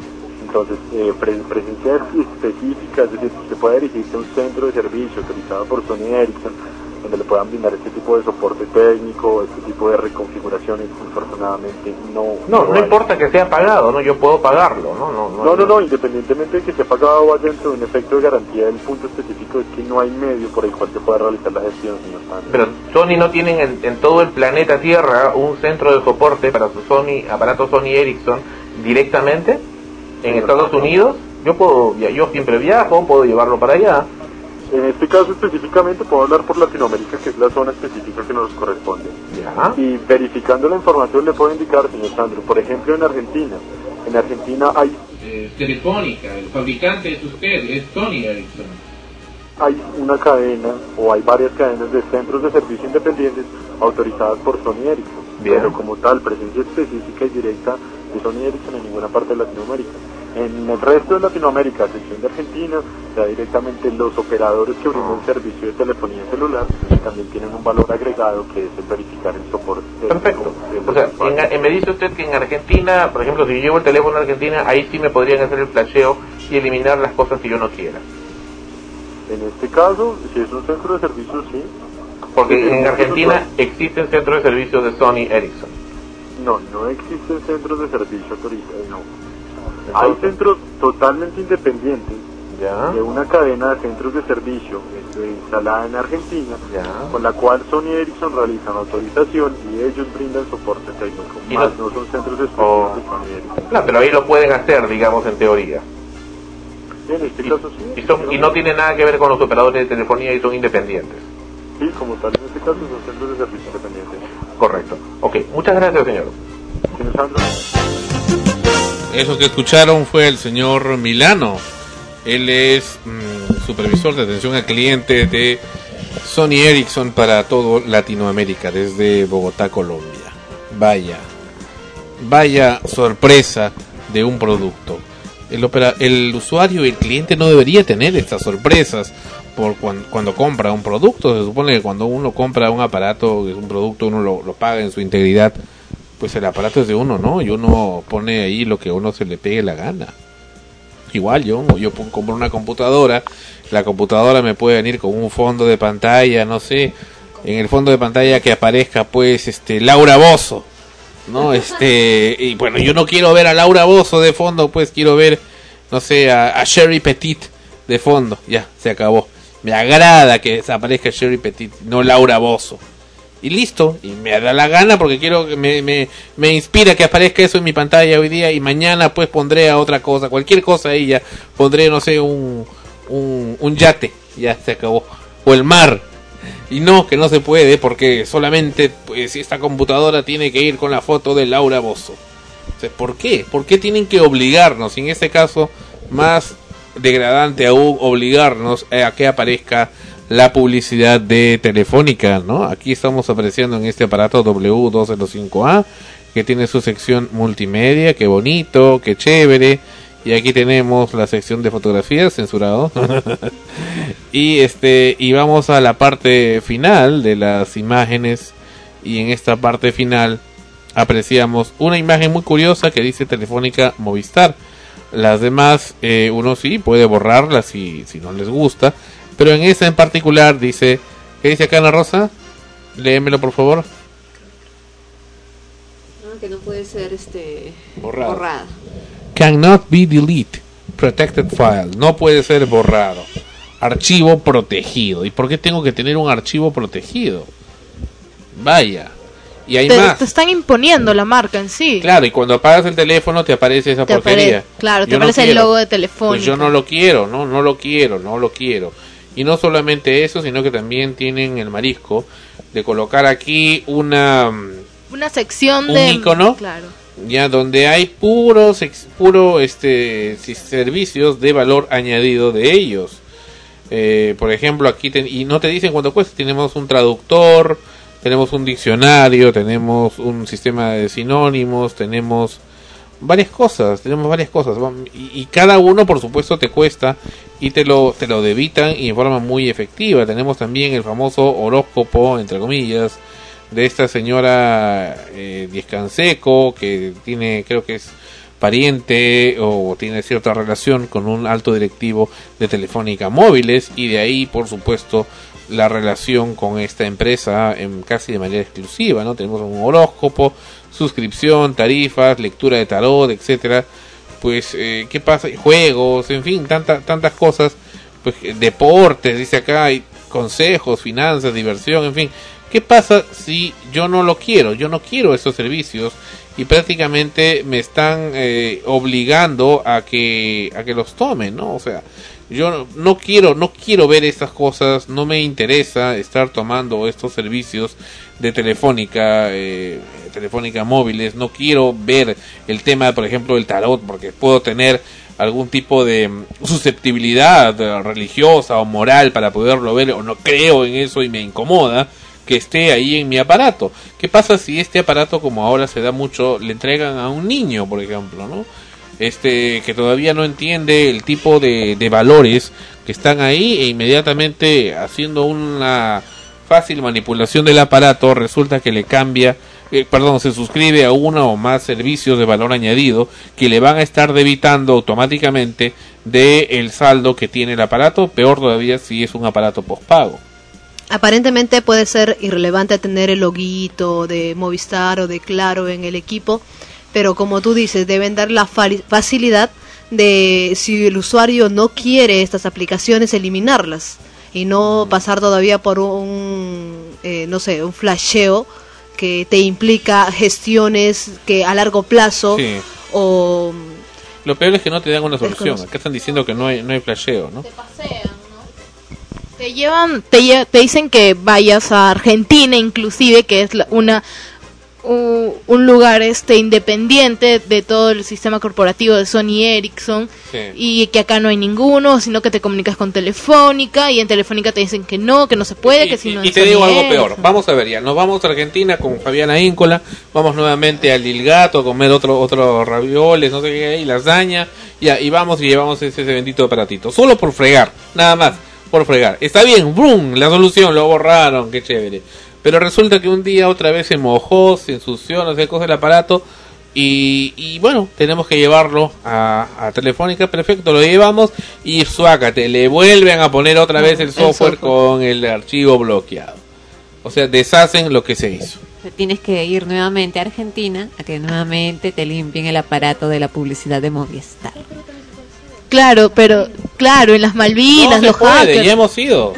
Sí se puede. Hemos ido a las Malvinas. Bueno, vamos ¿Sí? a ir contigo entonces a las Malvinas. Una incursión vamos a hacer. Porque Se ya hemos ido y todo el mundo se hace el idiota. No sé, no sé, ¿a qué? Eso no. Te Todo cobran, ah, depende de ver, si te ven la cara de, de tontito, por así decirlo, te cobran 50 soles, 40 soles. No, pero pero sí. las caras las vi a ellos porque decían, no, no, no. El único que sabe, haces, no. Ah, no. Lo único que saben decir es no. Ah, claro, lo que pasa es que es un, un primero responden no porque es probable que muy poca gente, por no decir casi nadie, vaya a pedir ese servicio en las Malvinas, ¿no? Generalmente las Malvinas van a buscar el celular por lo bajo para poner su chip y comprarse más barato el aparato. Lo cual también es un riesgo porque si efectivamente le ocurre algo al aparato ya luego no tienes dónde reclamar. Porque es un... Claro, también Ujú. pueden eliminar algunas cosas porque Claro, después... porque también te corres el riesgo de que vas y encuentras a alguien y te dice, sí, yo puedo hacerlo y te borra todo, pero, pero todo, ¿no? Y, y fue, ¿no? Y ya no tienes dónde ir a, a, a reclamar que te repongan lo que sí querías que se quede, ¿no? A pesar de que hay policías afuera. Bueno, ya es, imagínate cuántos años tienen, todo el mundo sabe qué es lo que pasa ahí dentro. Eso es lo increíble también del Perú, igual que acá Zángaro. Claro, Todo el ¿no? mundo sabe lo que es, pero se ponen otro, un nombre comercial y pasó, Sí, pasó pues. piola. Y no pasa nada. Pasó piola, me has hecho acordar de, ¿cómo se llama esto? Pasapiola, le llamaban a Mónica Pajares, ex integrante de Sol, Frecuencia Primera.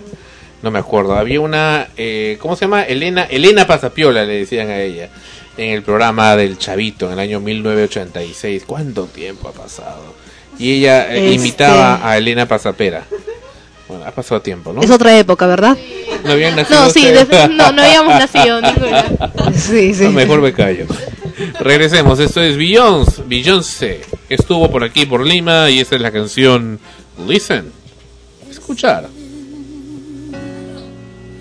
to the song here in my heart.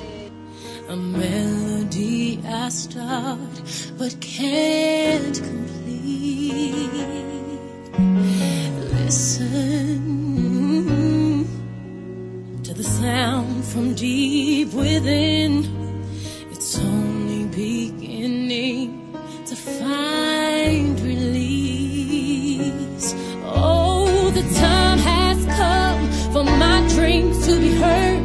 They will not be pushed aside and turned into your own. All cause you won't. Listen.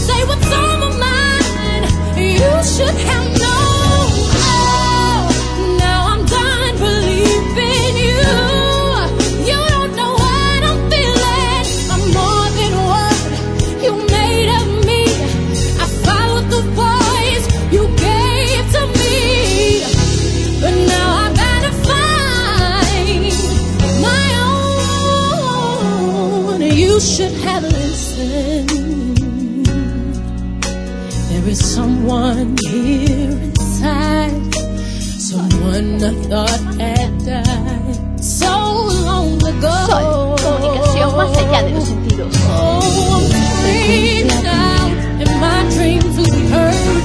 They will not be pushed aside or worse into your own, all cause you won't listen.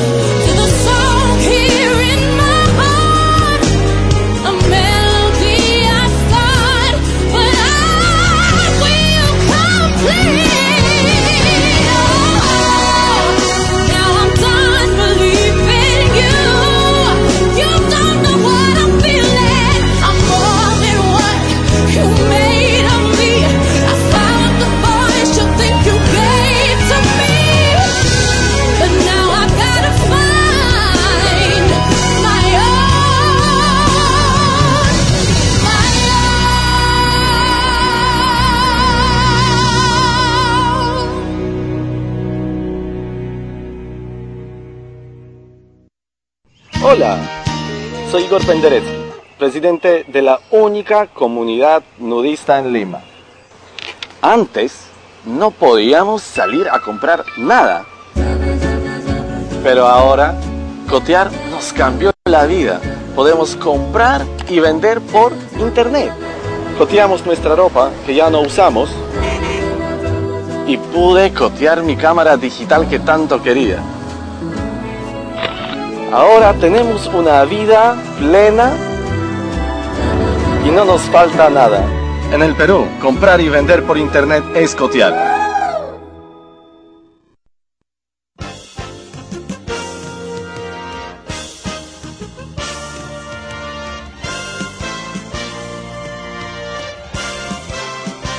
Ya estamos de vuelta en el programa, eso es Extremos, episodio 95, en Sol, frecuencia primera RTVN. Bueno, continuamos y recuerdan hace unos programas, creo que ha sido hace dos, tres episodios, tuvimos la participación de la señora Marta Fidel eh, Small. Ella es jefa del área de medio ambiente de la Municipalidad de La Victoria, quien muy gentilmente nos dio una entrevista, hicimos toda una cobertura en Gamarra, en el distrito de La Victoria, en diferentes partes del distrito, y se comprometió junto delante de nosotros a que iban eh, los vecinos que tuvieran problemas de ruidos molestos y si hubiera algún tipo de ruido molesto que ya he sabido que no lo puede tratar el área de serenazgo como se lo habíamos demostrado, entonces pudieran llamarle directamente a su número celular. Ese fue el compromiso que ella hizo aquí en nuestro programa y también ante nuestras cámaras. Sin embargo, esto fue lo que ocurrió ayer. Escuchemos.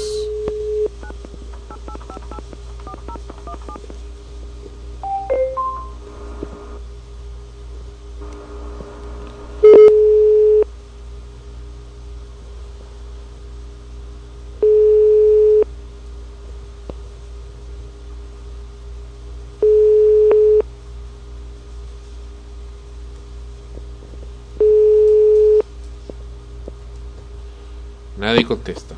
Ajá. ¿Aló? ¿Aló? ¿Aló? Alócate. ¿Aló? ¿Aló? ¿Aló? ¿Aló sí? Sí, buenas. Este, contesta la Municipalidad de La Victoria del Medio Ambiente. Un momento. Ese es el número que hemos puesto en nuestra página de acuerdo al compromiso de la ingeniera Marta Fidel. Continuamos. ¿Aló? ¿Aló, buenas? Este, contesta la Municipalidad de La Victoria del Medio Ambiente.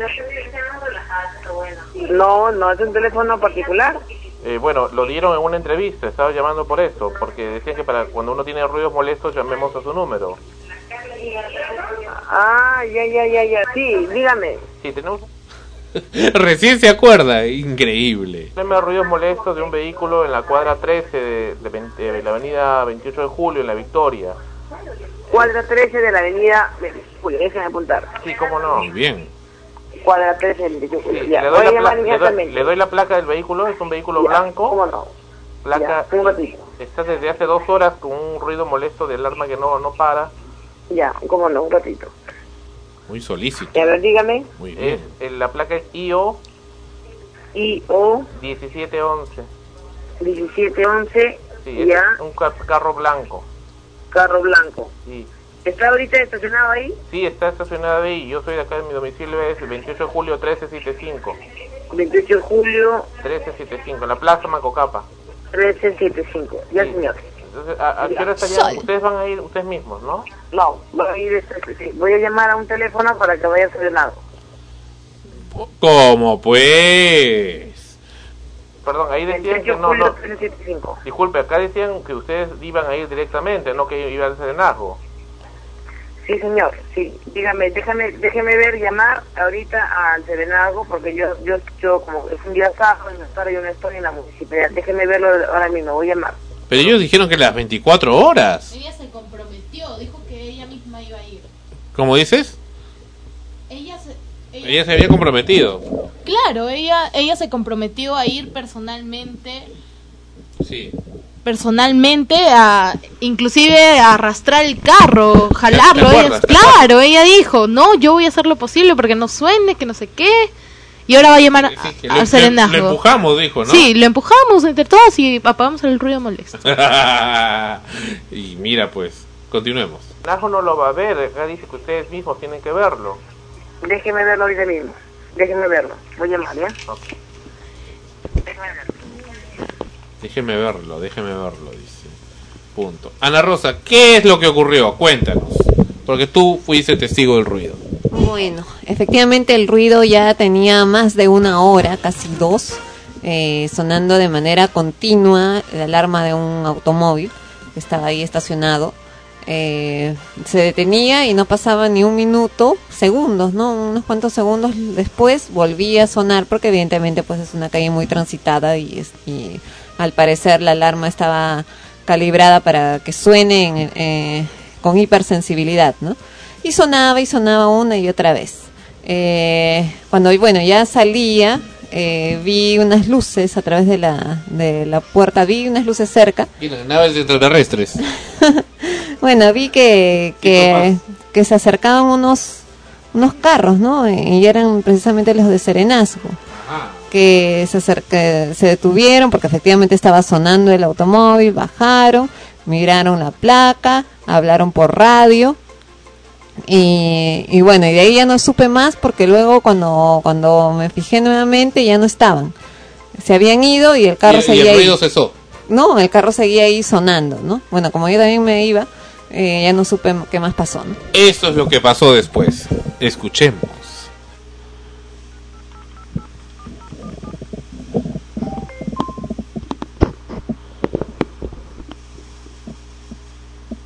¿Qué pasó? Llamamos. Ajá.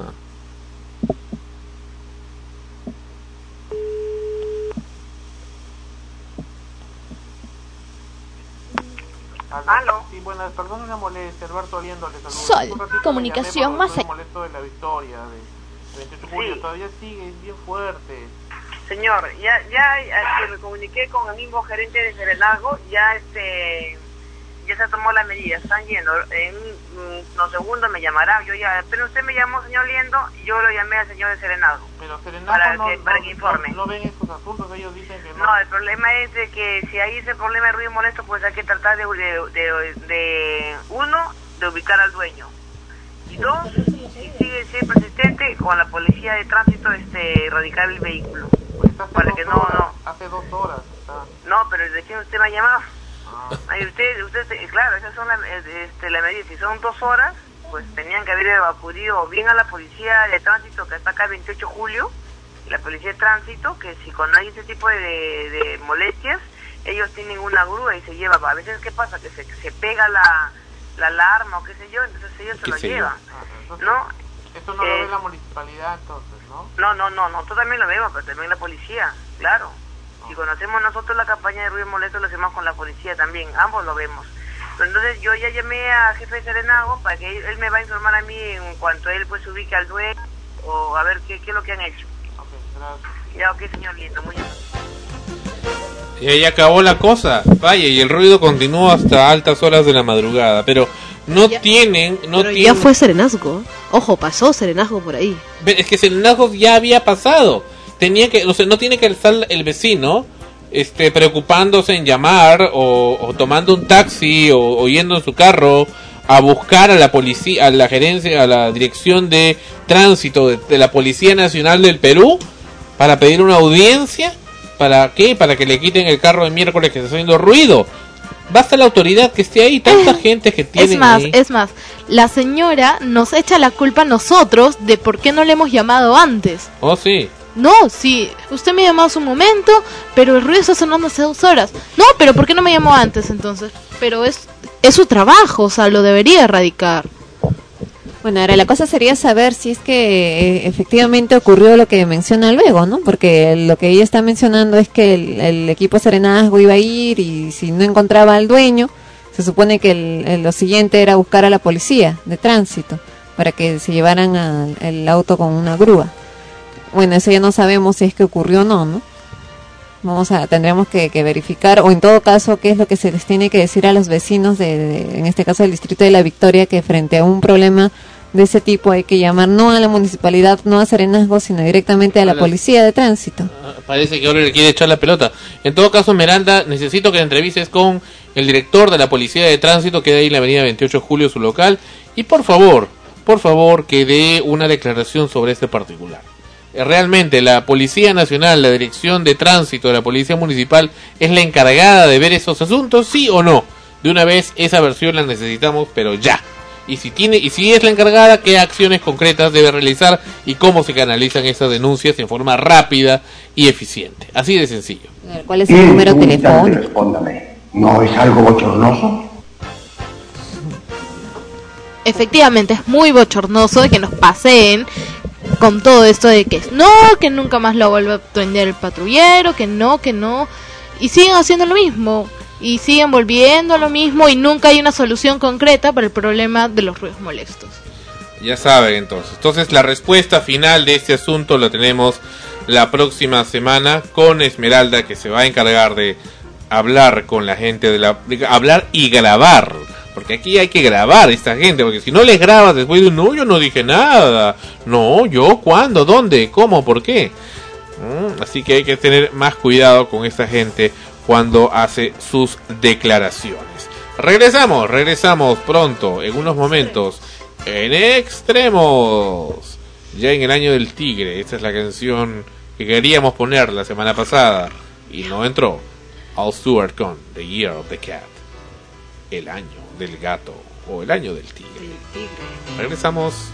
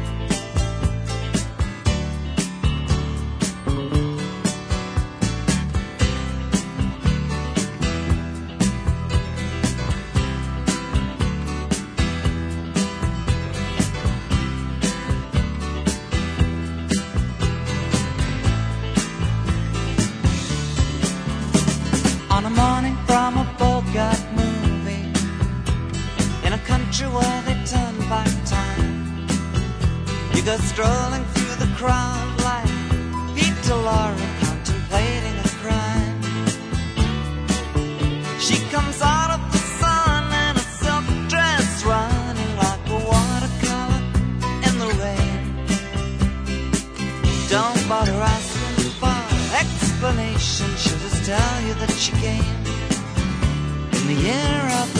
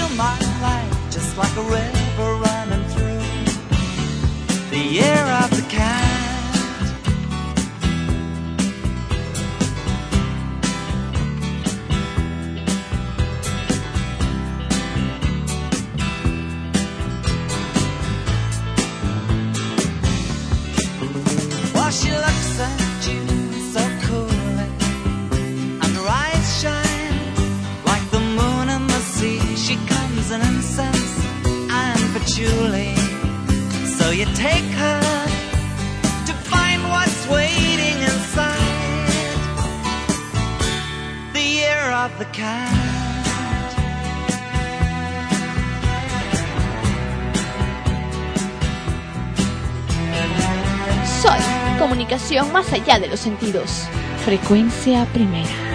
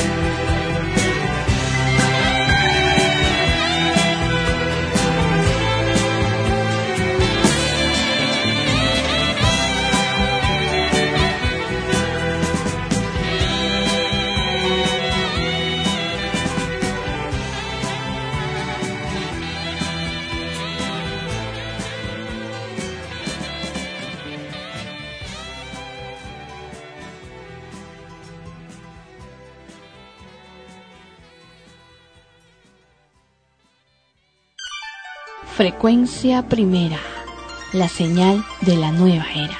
Transmitiendo desde Lima, Perú, Sudamérica. Sol, comunicación más allá de los sentidos.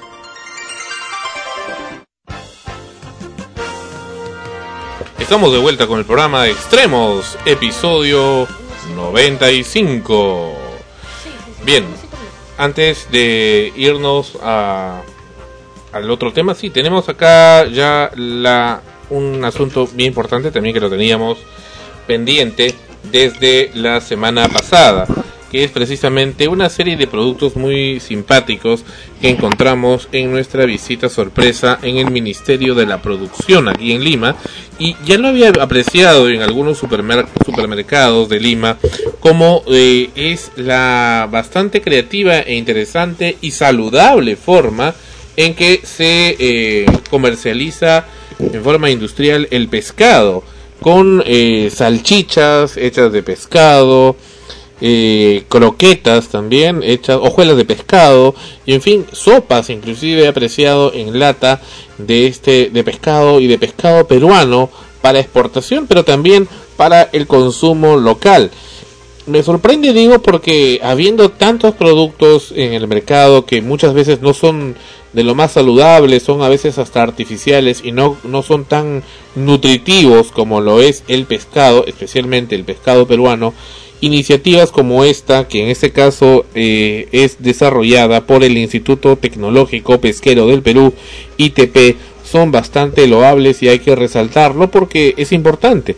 y precisamente el gobierno peruano está en una campaña desde hace ya buen tiempo de promover el consumo del pescado, aunque mucha gente dice, bueno, pero el pescado trae moscas o, hay que comerlo frito o solamente en ceviche, pero no, en realidad tiene muchas y muy creativas formas de presentarlo y, e indudablemente el Instituto Tecnológico Pesquero lo está demostrando con estos productos. Precisamente estamos en comunicación con eh, una representante del Instituto eh, Tecnológico Pesquero. Sí, aquí la tenemos a Kathleen. Dime, Kathleen. Claro, nos vamos a comunicar eh, efectivamente con la señora Melba Pasos del Instituto Pesquero, que nos va a explicar un poco más sobre estos productos innovadores en el mercado. Bien, señora Pasos, bienvenida al programa Extremos. ¿Cómo le va? Buenas noches, ¿cómo está usted? ¿Cómo le va? Eh, para comenzar, muy eh, agradablemente sorprendido por los productos que ya anteriormente en algún supermercado tuve ocasión de no solamente apreciar, sino probar también. Cuénteme cómo es esta iniciativa del instituto que ustedes tienen para la elaboración de estos productos y su comercialización. Bueno, ante todo, muchas gracias por la invitación y por esta difusión que usted hace del consumo saludable de pescado. El Instituto Tecnológico Pesquero es el organismo especializado del Ministerio de la Producción en la investigación y desarrollo de nuevos productos en base a nuestros recursos pesqueros. Como usted ha visto, son diversos ¿no? las líneas que tenemos, eh, tanto en las conservas, en los productos congelados, en los productos tipo snacks, ¿no? que eh, podemos encontrar y que la empresa está tomando. ¿no? Y actualmente ya puede no solamente encontrarlo en las ferias, los congresos científicos o en nuestros módulos en el Ministerio de la Producción, sino que ya en, la mayoría de nuestros servicios puede encontrar usted una amplia gama de productos, especialmente en base a nuestro mayor recurso, la anchoveta. ¿no?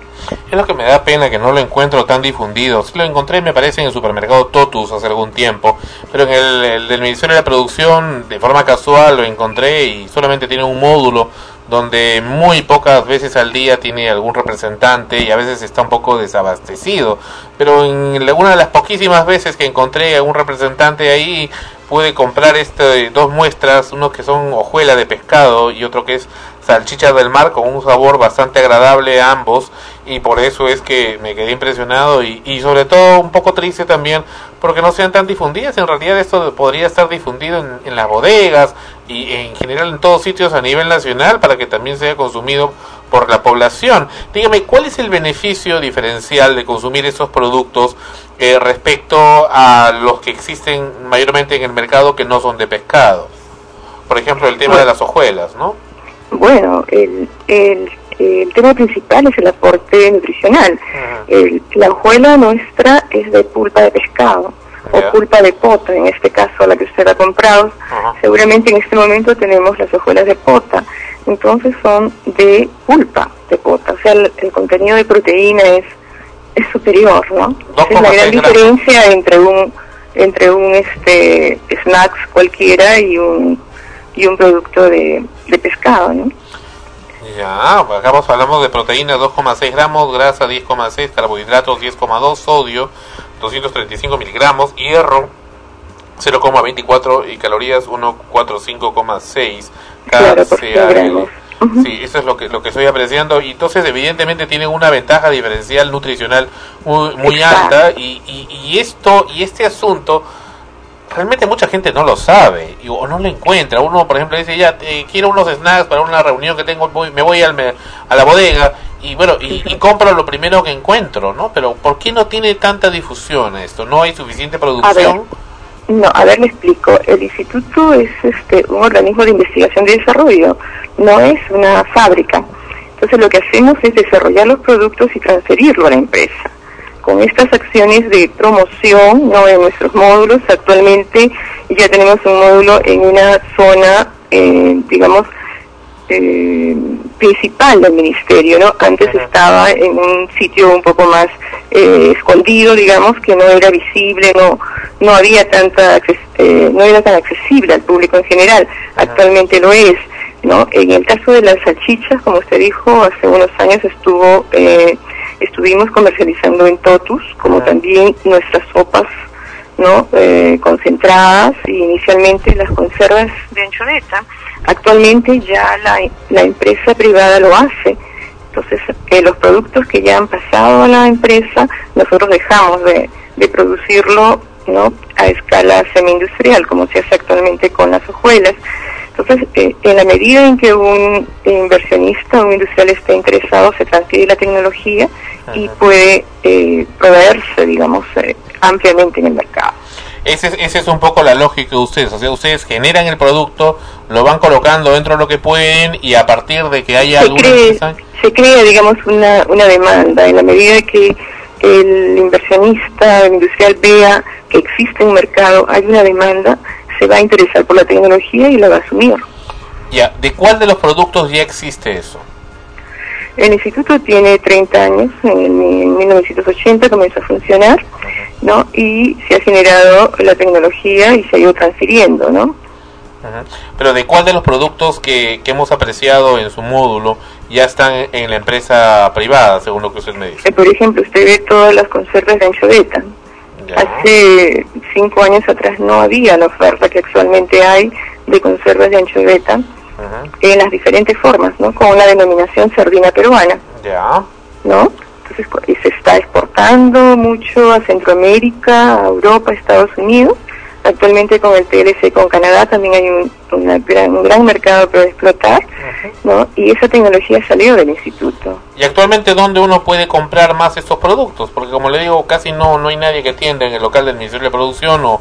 o- No, actualmente o- hemos relanzado, como le digo, hay un módulo que está en la, en la puerta principal y ahí usted puede encontrar una, una atención permanente, ¿no? No, eh, le digo que casi no hemos encontrado a nadie ahí. Y ahí, bueno, ahí fue, ayer, bueno, perdón, el día viernes, por ejemplo, o este, y ahí, bueno, en una de las pocas veces donde hubo alguien es que compramos estas dos muestras y bueno, nos parecieron bastante agradables. ¿Dónde más? ¿En algún eh, supermercado, alguna tienda existe? No, en estos momentos en supermercados no, eh, tenemos una tienda en Fondepes también, ¿En dónde? ¿no? En, en el fondo de fondo de desarrollo pesquero, en la avenida Petit Tours con 28 de julio. Ya. También tenemos una tienda ahí, pero es dentro de los, este, digamos, organismos del Ministerio de la Producción, ¿no? Ya, correcto. Solamente ahí. Sí. Ya. Como le digo, nosotros no hacemos una este, comercialización este, plena de los de los productos porque, mm, como le digo, no es nuestra función comercializar, sino investigar, desarrollar, promover y transferir.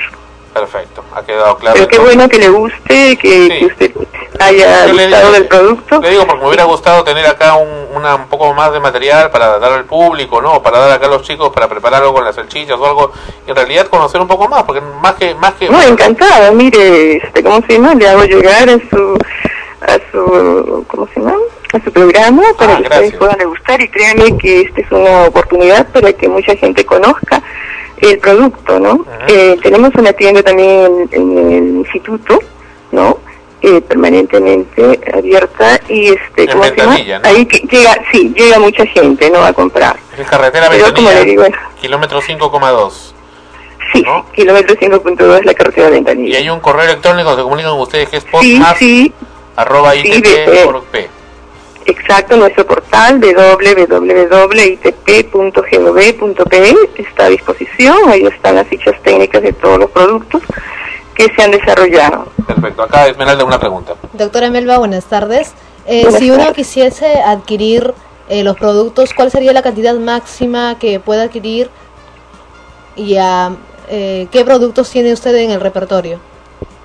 Bueno, como le digo, los productos son enormes. este, la- tenemos más de 200 productos desarrollados y pudiéramos ponerlo uno por uno, ¿no? Entonces, dentro de la línea de conservas, ¿no? Dentro de la línea de congelados también los nuggets, las croquetas, las porciones, las hamburguesas de pescado, de pota, eh, que son, digamos, más eh, novedosos, digamos, frente a la línea de conservas. Tiene los, eh, los snacks, tiene estas hojuelas que tanto le han interesado al, al conductor del programa, también este, las galletas, galletas enriquecidas, ¿no? Ah, caramba, empanadas, claro, empanadas, las salchichas, como le digo, trabajamos con más de 20.000 niños ¿Las de salchichas 3 de a qué 5 son? años, ¿Las son de, de suri, surimi de anchoveta. de anchoveta? Ajá. Ah. ¿Usted no- le siente un sabor eh, fuerte a pescado? Eh, no, es que eh, me decían que eran de ballena, ¿no? Hace tiempo decían. No, no, no, no. Bueno, hace como veinte y tantos años hubo las primeras salchichas que se desarrollaron a partir de, de ballenas, sí, y se llamaba Vita Rica. Exacto, que es la misma en la marca, época- que es la no, misma, no. es- es la misma marca que tengo acá, ¿eh? Claro, pero es la marca que ha pasado, digamos, a nosotros, pero ahí dice atrás usted puede ver ingredientes. Sí, No, sí, surimi. anchoveta. Surimi de anchoveta. Surimi es una pulpa lavada de anchoveta, ¿no? En que prácticamente se extraen las proteínas. ¿no? Exactamente, ¿no? Y tiene una presentación bastante bastante especial, aunque a veces difícil de abrir, ¿eh? Eso sí debo mencionarlo. Sí, un poco porque es usted, este, o sea, la característica diferencial de ese producto es que puede conservarse a la temperatura ambiente. Oh, es, ¿No? es por eso. Cada, cada salchicha es como que ha, ha experimentado un tratamiento térmico, o sea, como si fuera una lata. O sea, cada envase, cada, eh, digamos, esa funda plástica es resistente al calor. Entonces eso es lo que le garantiza de que el producto eh, pueda mantenerse a la temperatura ambiente, que es diferente de los embutidos normales que necesitan refrigeración. ¿no? Y eso es una característica muy importante eh, para favorecer de que pueda distribuirse a zonas alejadas de la capital, ¿no? Y que las proteínas de pescado puedan llegar a mucha gente como eh, una fuente de alimentación saludable. Solamente en Lima se puede conseguir esos productos entonces. En estos momentos sí. Perfecto. Estamos justamente con el caso de la salchicha, estamos ya en un proceso de transferencia de tecnología. Hay qué una bueno. empresa pesquera de que justamente produce surimi, exporta surimi y actualmente está interesada en dar mayor valor agregado al producto y eh, esperamos que en el transcurso de este primer semestre ya hayamos transferido la tecnología y pronto ustedes podrán tener el, el producto en todos los supermercados como es nuestro nuestro objetivo final. ¿no? Qué rico. Bueno, nos alegra mucho eso y bueno. sobre todo que sean productos peruanos y que sean de alta calidad como, como son los que estamos apreciando. Y, y de verdad es cierto, nos hemos quedado bastante sorprendidos la gran variedad de cosas que existen acá en el Perú y que son producidas y no tienen que por qué nada que envidiar a los productos del exterior. Por supuesto, por Así supuesto. es. Por ejemplo, las usted ha visto las conservas de sopas concentradas, ¿no? Sí, sí. Están listas, usted abre la lata, eh, agrega tres veces el volumen del, de la lata y ya está listo, de agua caliente y ya está listo para consumir, ¿no? Entonces, este, esos productos, por ejemplo, actualmente los producimos para la marca este, Wong. Ya, correcto. Se puede encontrar en, en- en los supermercados Wong, ¿no? Con la marca de ellos, el producto nuestro. Igual, este, en los supermercados también puede acercarse a las góndolas de producto congelado y va a haber hamburguesas de trucha, ¿no? Nuggets de pota o de, de tilapia y atrás va a haber producto elaborado por el Instituto Tecnológico Pesquero. Las salchichas creo que son la, la, la vedette en este momento del, de la, de la Ah, qué marca. buena. Y Qué bueno, buena. además creo que es la más antigua. Eh, una de las más antiguas también que están teniendo y que, bueno, tiene cierta también preferencia del público cuando las encuentra, cuando tiene la, la suerte de hallarlas. Perfecto. Mu- Muchísimas gracias este, por su participación y le dejo aquí con eh, Carlin para que tome las referencias para ver qué nos puede mandar para nuestra audiencia. Muchas gracias. Muchas gracias a usted. Ok. Volvemos, volvemos, volvemos con extremos, vamos a comer algo. volvemos con extremos en breve. En Sol, frecuencia primera, donde la emoción de la radio está. Volvemos.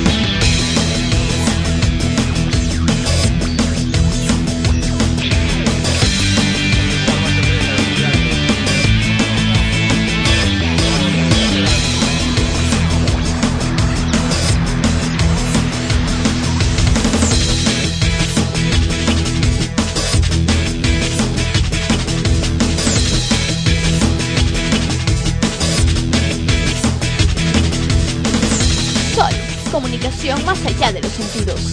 Frecuencia primera.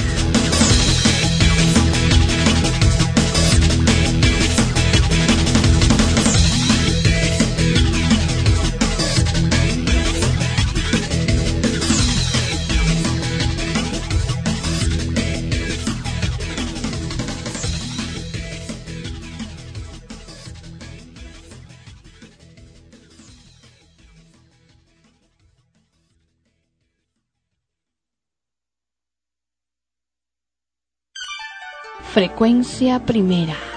La señal de la nueva era. Transmitiendo desde Lima, Perú, Sudamérica. Sol. Comunicación más allá de los sentidos.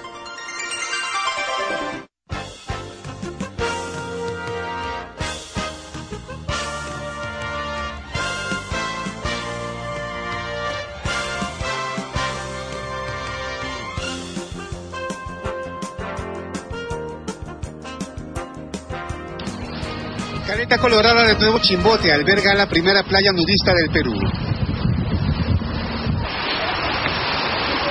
Este paraíso donde sus visitantes entran en contacto directo con la naturaleza, tal como vinieron al mundo, esconde toda una riqueza virginal de flora y fauna que muy pronto se convertirá en la máxima atracción del turismo nacional y extranjero. Lo importante es que esta playa que no tiene nada que envidiarle al Caribe, es un agua transparente donde es una taza de agua, es una bahía dentro de la bahía. O sea, no es una playa que esté hecho para nudistas, sino que los nudistas están yendo porque es una playa, digamos, caleta, como dice su nombre. Así es, quieren estar libres, aislados. La Caleta Dorada, ubicada en la bahía de Nuevo Chimbote, es una playa donde solo se puede llegar en yate, bote o lanchas. Este paraíso ecológico, escogido por hombres y mujeres para confundirse con la naturaleza sin ocultar nada, está ubicada a solo 5 minutos en bote desde el muelle de la playa El Dorado. Y se van en yate, como no es acceso normal y común por carretera, van las personas nudistas que también por, por temporadas van, es verdad, van y porque están aislados en una playa donde les permite ahorrar el viaje al Caribe, donde tienen una playa transparente con los, pes- con los, pes- con los peces prácticamente nadando y mirándose en el agua clara y transparente.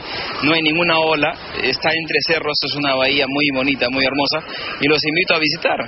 Muy pronto, la caleta dorada de Nuevo Chimbote no tendrá nada que envidiar a las playas nudistas de Europa, como las de España e Italia, que son muy concurridas por los grupos de personas que practican el nudismo. Vamos, vamos ahí. Ana Rosa. ¿Cuándo? ¿Cuándo? Ana Rosa no aguanta, dice que quiere ir en este momento, aunque sea de noche, quiere ir ahí a ese lugar, Caleta Colorada. Sí, vamos caletas, vamos. Pero después de eso no creo que sea tan caleta, ¿no? Digamos que todo el mundo se va a animar a ir. Bueno, ahorita ya con la noticia ya no creo que sea muy caleta y más bien tengo la triste impresión que se va un poco a desvirtuar la idea, ¿no? Porque lamentablemente pues eh, acá hay mucho mañozón y el que menos va a querer ir caleta al- a la playa nudista para ganarse, ¿no? Y ya comienzan pues los, los problemas. Y masturbarse o irse drogado, borracho. No, y además que se va a saturar de gente. Eh, quizás no tan rápido porque a algunos les va a dar roche ir, ¿no? Ah, que estar desnudos, que esto que el otro. Pero luego eh, comienza a ir más gente, comienza a desvirtuarse un poco la idea y se llena pues de, de- de gente que va con otro propósito. ¿no? ¿Y cuál es el problema de estar desnudos? A ver, a ver. ¿Cuál, cuál es el, ¿Por qué la gente tiene vergüenza de estar desnudo? No es tanto vergüenza, yo creo, que, es que la mayoría de peruanos son conservadores más que todo, definitivamente. Hay personas que son muy conservadoras y que piensan que el cuerpo, que el cuerpo es definitivamente algo que solo pueden ver, eh, por ejemplo, su esposo o definitivamente solo ellos mismos. ¿Y cuando vas al médico que no te ve? Bueno, hay gente que tiene hasta temor de ir al médico y les da vergüenza que un médico la- los vea. desnudos. Claro, hay muchas mujeres que no quieren ir a Mujeres ginecólogos, por que ejemplo. buscan que sea una ginecóloga y aún así están con temor de, de ser tocadas, vistas, ¿no? Eh, desnudos o desnudas. Ahora hay otra también la cuestión estética, algunos pues no están muy contentos con su cuerpo y les da roche también que los Bueno, vean. hay gente pues gordo, obesa, pues, que tiene vergüenza, pues. Bueno, y el tercer punto es de que realmente tú puedes saber qué es lo que tú piensas y sientes, pero no puedes saber lo que piensa o siente el otro que está mirando. Y es ahí también un poco el temor, ¿no? Porque si bien es cierto, en una playa nudista se supone que una de las principales reglas es de que nadie esté eh, mirando a otra persona, sobre todo si es del sexo opuesto, o bueno, o, o si hay este afinidad entre los mismos sexos, con otros deseos o, o- lo esté mirando con otra percepción que no sea pues la de simplemente compartir o, verlo de manera normal. Y eso es a veces para algunas personas un poco difícil de controlar y, por lo tanto inhibe a la persona que es vista, ¿no? Bueno, digo, uy, mira qué chiquito lo tiene. Oh, mira. Las mujeres también hablan eso, ¿no? No, pero que no, no, no me estoy refiriendo a eso. Eso ya es una cuestión de, de que te estás mirando o observando para burlarte, ¿no? como Eloy. Sino de que alguien vaya, por ejemplo, con el deseo en, en, en sí de encontrar una presa fácil para poder eh, violarla, por ejemplo, ¿no? Mm. Ya hay gente pues que se enferma, que son psicópatas y saben controlar muy bien de manera aparente que, que están de lo más normal, pero están guardándose para que en el momento preciso atacar, ¿no? Atacar, ¿por qué? Atacar es cuando tienes lo oculto, pero si todo está expuesto. Estamos hablando pues de gente psicópata, no normal, enferma. No. Y, y Esmeralda dice que sí y así se anima a ir inmediatamente. Sin palabras. ¿No vas a ir? No, sí me encantaría ir, pero más que por yo ser nudista, por curiosidad. ¿Eres que... nudista? ¿Perdón? ¿Eres nudista? No, pero la gente Total. que va ahí es porque tienen esa tendencia, ¿no? A estar al natural, en contacto con la naturaleza, libres de toda presión, de las miradas morbosas que cuando si vas a alguna playa eh, te sacas este el polito y estás sin brasier y ya, pues, todo el mundo está ahí ma- con los ojos mañosones. Pero ¿por Entonces qué? ahí es ahí es Claro. natural. Otra cosa es que como ahí todo el mundo está igual, se supone pues ya no no tienes ese roche porque no eres el punto discordante, ¿no? Sino que todos están Claro, en la eso es misma- natural. Claro, estás en la misma situación. Pero por eso es, es que digo, ¿no? Ya se hizo público. Porque generalmente una playa nudista o un lugar nudista es bastante reservado. Eh, y hay ciertas reglas que, que solamente pueden cumplir los que los que van a ingresar y si no las cumples te retiran, ¿no? En cambio en, la, en esta playa que es realmente pública, sino que se ha convertido en una playa nudista porque un grupo fue, lo hizo así, ya se pasaron la voz entre ellos. Pero ahora, ¿cuánta gente más irá? Eh, ya A sabemos, aprovecharse pues, de la ¿no? situación, Por ejemplo, ¿no? tú me dices, quiero Como ir o yo también, curiosa. por curiosa. Ya, tú curiosa en, en- el O por término saber más qué se sano, ¿no? siente. Claro, en el término más sano de la palabra, pero no sabemos si otros van con la misma curiosidad sana o con otro tipo de Y lo peor curiosidad. es, o de repente es un poco malo también que sea algo público. Claro, a eso me refiero, ¿no? Porque, bueno, no sé, eh, bueno, lo que pasa es que, por ejemplo, en Brasil o en otros países, en realidad, por la misma forma de ser y de pensar, eh, tienen otra tendencia, otra ideología, incluso por las mismas calles caminan con ro- muy poca ropa y a los demás no les no les llama la atención Porque eh, es porque es normal para ellos. común. Ajá, y tienen otro tipo de mentalidad también en torno a lo que es el cuerpo humano, un poco medio griegos, ¿no? A la adoración de- del, físico. claro. Pero acá camina con una faldita Ay, pequeña, imagínate todos los carros se empiezan a pues. molestar y todo. Es- Sí. es- claro, es un poco más de, del- la costumbre peruana que tenemos de ver a las mujeres eh, con poca ropa. O sea, ese es el problema que, yo, yo, yo camino en short por la calle y nadie me dice nada. Ah, ese, es otro, ese es otro tema, creo. Pasemos a ver otro episodio, porque eso es tema de todo un programa. un temón. Bueno, regresamos, regresamos en extremos. Esto es Timbiriche, amor para ti.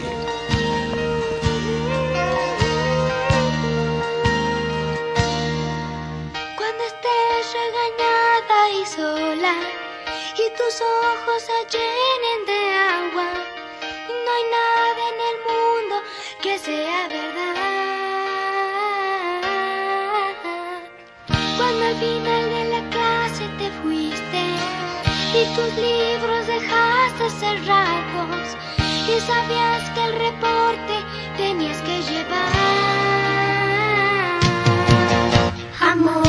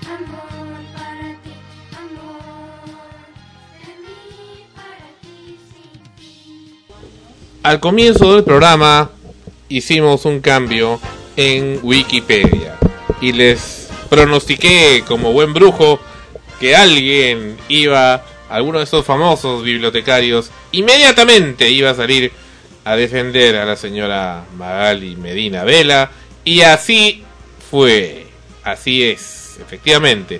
Habíamos, ¿qué es lo que habíamos puesto, Esmeralda? A ver, dime. Habíamos quitado eh, que Magali no era periodista. Sí, Habíamos yo había que puesto en sus años ejerciendo la conducción De periodi la conducción de un programa. de un programa. Magali Medina ha tenido diversas contras, pero esta persona le ha vuelto a poner Y periodista. todavía mala. Me ¿Por dice, qué? en sus años ejerciendo el periodismo. En Sí, sus sí. años. Vamos ¿Qué a ver pasó? cómo lo ha justificado este, este, esta persona, no sabemos quién es. Veamos. A ver, Ta, ta, ta, efectivamente, aquí está. ¿Quién es? Chico 2, 512. Parece que es el, el mismo, mismo. el mismo sujeto que habíamos estado comentando. Este es el individuo que ha hecho el, el cambio, revirtiendo una edición por tal. ¿Por qué razón? No dice por qué, simplemente lo hace porque se cree el dueño absoluto de la verdad. Y Entonces, todavía mal, es lo increíble. ¿cómo? Todavía mal. Exactamente, todavía mal. Entonces nosotros vamos a nuevamente revertir lo que él ha hecho y le vamos a poner acá una pequeña nota en el programa. Entonces vamos a poner acá en sus años ejerciendo la conducción, en sus en, En sus en sus años ejerciendo la conducción la conducción vamos a poner acá la conducción de su programa de televisión. Coma. Listo. O en sus años fungiendo de periodista también podría ser, porque no es periodista. Pero bueno, vamos a poner en sus años ejerciendo la conducción de su programa de televisión. Está muy bien expresada. La oración está correctamente escrita y es la que debería quedar. Entonces, y aquí abajo vamos a poner en... eh, hay una parte donde se explica el porqué del cambio. Resumen, dice, describe brevemente los cambios que ha realizado. No es periodista, no, no ha ejercido el periodismo por no ser titulada, sino la conducción. Estamos en vivo, al aire, haciendo estos cambios y viendo cómo los reviertes. Creo que habíamos hecho otro otro cambio también en, el, en, el, la- en lo largo del texto. Sí, sí, pero por lo pronto vamos con, con esto. Frecuencia primera, vamos a ponerle acá frecuencia primera.org. Perfecto, muy bien. Y grabar la página. Y listo. En sus años ejerciendo la conducción de su programa de televisión. Actualmente también creo que dice ahí. ¿Dónde? Actualmente, abajo, abajo. Actual. Actualmente. Ah, vamos a ver. Actual, tú dices, ¿no? Actualmente. Actualmente. sí, también está mal escrito, ¿eh? Ta, ta, ta, tan. Actualmente. ¿Quién lo hizo eso? Chico 212, no sé cómo se llama. 512, este sujeto. 512. 512. También lo vamos a, a poner acá de la misma manera. No es actual, sino actualmente, ¿no? Le recomendamos Coquito. Ese es tremendo. ¿Cómo- ¿Qué tipo de gente ponen a trabajar en esa editora eh, de la señora Medina? Bueno, ¿cuánto les pagarán? ah? ¿Cuánto les pagarán esos pobres diablos que están trabajando ahí? Por el tipo de gente, creo que te pagan por la calidad de tu trabajo, ¿verdad? Sí, no, creo que están horas. gratis. No están gratis, pero bueno, a esta hora lo ponen al pobre hombre acá a estar vigilando la página Wikipedia de la señora Medina, que nadie vaya a decir nada, porque la señora Medina es pura e inmaculada periodista, con todas sus letras. Bueno, acá no encuentro, no encuentro la parte donde decía eso. ¿Qué me decías que era? Era actualmente, ¿no? Ah, muy bien, muy, ahí está, actualmente. Muy buen ojo. Actualmente. Actualmente, ahora sí, está muy bien escrito. Perfecto. Y hacemos la corrección. Vemos, ya la cambió. Ya la volvió a revertir todavía, ¿no? Vamos a ver. Estamos apreciando controversias. Todavía no ha hecho el cambio, todavía no se ha dado debe estar en esos momentos seguramente viendo Está revisando, está intentando descifrar página. qué es lo que hemos escrito. Está viendo alguna otra página y en breve se manifestará este este muchacho, niño, sujeto, lo que fuere. Chico 512, pero ven cómo, cómo uno tra- trata con gentes que no se sabe quiénes son. ¿Quién es Chico 512? Tiene nombre, tiene apellido, nosotros nos hemos identificado y aquí pone una serie de... y está conectado ese sujeto, pero no hay forma de hablar con él, ¿no? Y está aquí, dice acá, en mi agrado todo lo relacionado con Chespirito, en especial al Chavo, es un nerd. También me gusta contribuir en, taño- en varios temas referentes a la televisión. Ese wikipedista patrulla los cambios recientes. Oh, eso es- se cree policía este sujeto. Este usuario es educado. Y así se ponen como si fueran Boy Scouts. ¿Educado en dónde? Ah, ya es lo que No estoy viendo. Bueno, lo dice. Se ponen así como si fueran Boy Scouts, se ponen estos eh, estos iconos con los que ellos es- hacen sus presentaciones. Pero bueno, en fin, dice este usuario lleva dos años, seis meses y 20 días en Wikipedia. Este usuario ha hecho 10.669 eh, 69 correcciones o intervenciones en Wikipedia. O sea, eso es un hombre que no tiene No, ¿Saldrá de su casa ese hombre? no tiene nada que hacer, es un ocioso, es un vago, bueno, en fin, no tiene absolutamente nada que hacer y por eso se dedica a estar todo el día en la computadora revisando las cosas que existen. Bueno, bueno, pero si trabaja en la revista de la señora Medina como parece ser, pues obviamente ahí no creo que haya mucho trabajo que hacer. Bueno, estamos con Fonchi como cada semana y es una alegría tenerlo nuevamente. Hola Fonchi, bienvenido al programa Extremos, episodio 95. Sandro, ¿cómo estás? Muy buenas noches, muy buenas noches a todos los escuchas, un gusto acompañarnos una noche más. ¿Qué tal, Fonchi? Hace un momento hablábamos del nudismo, de esta costumbre creciente, de esta playa nudista que ahora los medios televisivos están dando cuenta que ha aparecido en una pequeña bahía eh, antes de Chimbote y que solamente se puede llegar en bote como en la película eh, de Leonardo DiCaprio The Beach, la playa. Eh, pero bueno, parece que algo así está ocurriendo acá con una un, horizonte pues paradisiaco, palmeras, arena limpia y por supuesto los pececitos saltando en el mar como si fuera el paraíso de Adán y Eva. Y así están también como si fueran Adán y Eva las gentes que están ahí. Y bueno, están felices en ese estado. Fonchi, ¿por qué la gente, y ese es un tema ya antiguo, ¿por qué la gente tiene vergüenza de mostrarse desnuda?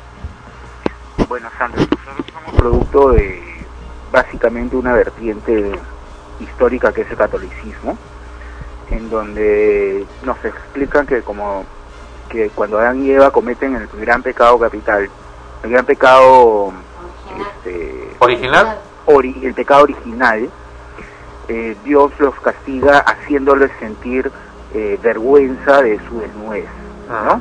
Porque efectivamente ellos antes vivían como en estas playas que tú comentas, este, que por cierto vi el reportaje y me parece sumamente interesante. Eh, y se entiende eh, teológicamente que de ahí nace el pudor por no mostrar ciertas partes del cuerpo. Pero la historia ha ido cambiando, eh, las ah, tendencias eh, en el mundo han ido cambiando y de, de pronto hubieron artistas que empezaron a solicitar modelos desnudas para poder pintar sus cuadros. Tenemos hermosas obras de arte no solamente en la pintura sino también en la escultura y empezamos a, empe- a- empezamos a, a- a darnos cuenta de que el cuerpo podía ser hermoso y mostrarlo no tenía necesariamente eh, nada malo, no, no tenía necesariamente algo que ver con el pecado, eh, si era visto desde el punto de vista de la belleza. Hablando del, del, del nudismo, eh, es una tendencia que nace en los 60 en Europa y que tiene una fuerza muy fuerte, una fuerza bastante arraigada el día de hoy, porque la gente quiere vivir al natural en lo máximo posible. Vivimos en un mundo material, vivimos en un mundo sintético, vi- vivimos en un mundo en, en un mundo en donde todo es trastocado, maquillado, el botox es el pan de cada día, eh, los médicos, eh, cirujanos estéticos son los mejores amigos de la familia y la gente pues quiere mostrarse tal cual es y en las playas nudistas, al menos de países desarrollados, no solamente ves chicas de eh, con proporciones perfectas de cuerpo, sino ves gente obesa, ves gente de mayor edad, ves gente con, con penes este, pequeños y gigantes, con chicas este, planas y, y muy bien este, proporcionadas, y ellos simple y llanamente viven felices, ¿no? Eh, sin embargo, en países como el nuestro todavía esto es un poco de difícil, es un poco difícil de, de digerir eh, para algunas personas, ¿no? ¿Por qué una persona que acude, es lo que hablábamos acá también hace un momento en el programa, que diga- ve este, estas imágenes de este eh, esta playa nudista, dice, se anima, dice, oye, yo también quiero ir, pero no va con la idea pues de compartir un momento de naturaleza o libertad, sino de, de pensar pues que como que ahí se va a formar una orgía. ¿Por qué? Morbo, ¿no? Morbo. Porque efectivamente estaba escuchando creo que en la Rosa por ahí, lo que los mueve más que nada es el morbo, ¿no? Mira, te soy honesto, con el cuerpo que tengo yo, si, si, si pudiese ir a esa playa nudista, me ganara unos pasajes para ir a esta playa de, este, eh, nudista, eh, de pronto no me sacaría toda la ropa, sin embargo estaría feliz viendo el panorama. ¿Y por qué no te sacarías toda la ropa? Porque eh, siento que mi cuerpo no es agradable para otras personas. Ya. ¿no? Pero si ves a otros como tú, eh, de repente me animaría, de repente me animaría, pero lamentablemente, y eso es, y mira, te habla un psicólogo, ¿ah? Eh, todos somos víctimas en esta sociedad de patrones, ¿no? Aquí eh, no hay modelos gordas, este, no hay chicos eh, que vistan jeans en, en los comerciales que sean feos, este, todos tienen los cuadraditos en los abdominales y unos bíceps prominentes y son todos delgados, ¿no? Entonces las personas este, como tú o como yo, este, que sobrepasamos los 80 kilos y este, a veces no encajamos dentro de ese campo y por lo general lo más natural es sentirnos no disminuidos, pero al menos sí este, con mayor vergüenza que otros de mostrarnos tal cual somos, ¿no? yo no tendría problema. ¿Tú no? No. ¿Cómo te envidio? Tú no sabes, para mí, por ejemplo, la gordura es un eno- enorme problema este, en mi vida. Yo lucho por adelgazar y no puedo. Y me da mucha vergüenza, este, no porque tenga algo de malo, sino porque estéticamente no me siento bien. Me da mucha vergüenza no poder bajar de peso, ¿me entiendes? Las clasecitas de baile. Yo creo que sí voy a tener que, que entrar a algo así como este, Aeróbico. bailes aeróbicos, una cosa de eso. Entonces, pero en realidad ese es un tema mental, ¿no? Porque, bueno, la gente se están ahí desnudas y, bueno, ¿cuál es el problema de que uno sea flaco, gordo, lo tenga grande, lo tenga pequeño? Efectivamente, efectivamente, es un tema de, de- de- de apertura de mente, no ser open mind, este, no, no, no importarte este, estas cuestiones sociales que para algunas personas como quien te habla sí, sí todavía hacen mella, ¿no? Este, es una cuestión efectivamente mental. O sea, es, es, es un poco el temor quizás a, a los comentarios de los demás, ¿no? Un poco como, como diría Sartre, el infierno son los demás, o sea, de lo que opinen el, el resto es lo que, lo que me va a definir un poco. Y efectivamente, como tú has mencionado, Fonchi, eh, estamos en un país bastante eh, conservador aún en, en comparación con los países más desarrollados, en donde es difícil, incluso en el verano, ver pasar eh, libremente a una chica en minifalda o chor o politos bastante cortos, porque de verdad, o sea, eh, te, da un poco de temor, como mujer te digo, me da un poco de temor porque salen y te dicen cada cosa en la calle, sea, los hombres, ¿no? Mientras que en otros países caminar así es lo más normal y te sientes libre y no pasa nada. Efectivamente, es lo que pasa con el hom- homosexualismo, ¿no? Este, en países desarrollados tú estás con un chico, este, en un restaurante, te das un beso y no pasa nada. Acá la gente se va al restaurante, ¿no? Este, yo recuerdo hace unos años que salió incluso un, un reportaje sobre eso. Este, es una cuestión netamente cultural y, de- y- mental el, el lograr eh, aperturarse hacia, hacia- hacia estas nuevas tendencias, ¿no? Yo creo que es positivo, a pesar de que para mí es difícil, este, yo creo que para las escuchas sería positivo lograr aceptarse uno como es y, y no tener el temor de, de mostrarse tal cual es, ¿no? Yo, yo Fonchi, te digo, estaba un poco acostumbrado porque, bueno, cuando era socio del Club Regatas Lima hace mucho tiempo, estaba pequeño, bueno, eh, frecuentemente iba, por ejemplo, a las duchas, los camarines, y bueno, son duchas donde, claro, son individuales, pero no tienen eh, cortina ni nada. Entonces uno entra ahí y bueno, ahí uno se queda mucho rato ahí porque te cae el agua tibiecita con chorro fuerte y todo. Y bueno, y era como un masaje y bueno, y veías a otras gentes desnudas en los otros lados y era de lo más normal, entraban, salían, chicos, grandes, etcétera. Entonces no no había así tanta cosa y algunas personas sí me, recuerdo mucho que sí les daba mucha vergüenza mostrarse ahí en la ducha y un poco más se bañaban con, con toalla, ¿no? Pero creo que son las costumbres. Ahora, de todas maneras, ver un cuerpo desnudo de otra persona, ya sea de tu mismo sexo o de otro sexo, incita al líbido. Eh, indefectiblemente incita al libido. ¿Por qué? ¿Por qué? Porque es novedoso, eh, no lo ves todos los días. Sin embargo, si tú estás en esta playa nudista, lo más probable es que las primeras horas del día no puedas evitar una erección este, cada cinco minutos. Sin embargo, pasadas ciertas horas, este, ya no va a suceder y vas a poder meterte a la playa y vas a poder disfrutarlo sin ningún problema.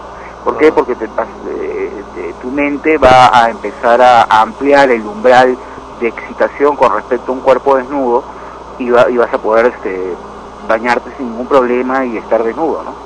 Porque yo supongo que debe ser bien feo estar en una playa nudista y al lado tuyo tener un pata con una erección tremenda. ¿no? este, debe ser un poco incómodo. En cambio, este, no ya no sucede esto en estas playas eh, a las que a las que la gente ya suele ir frecuentemente.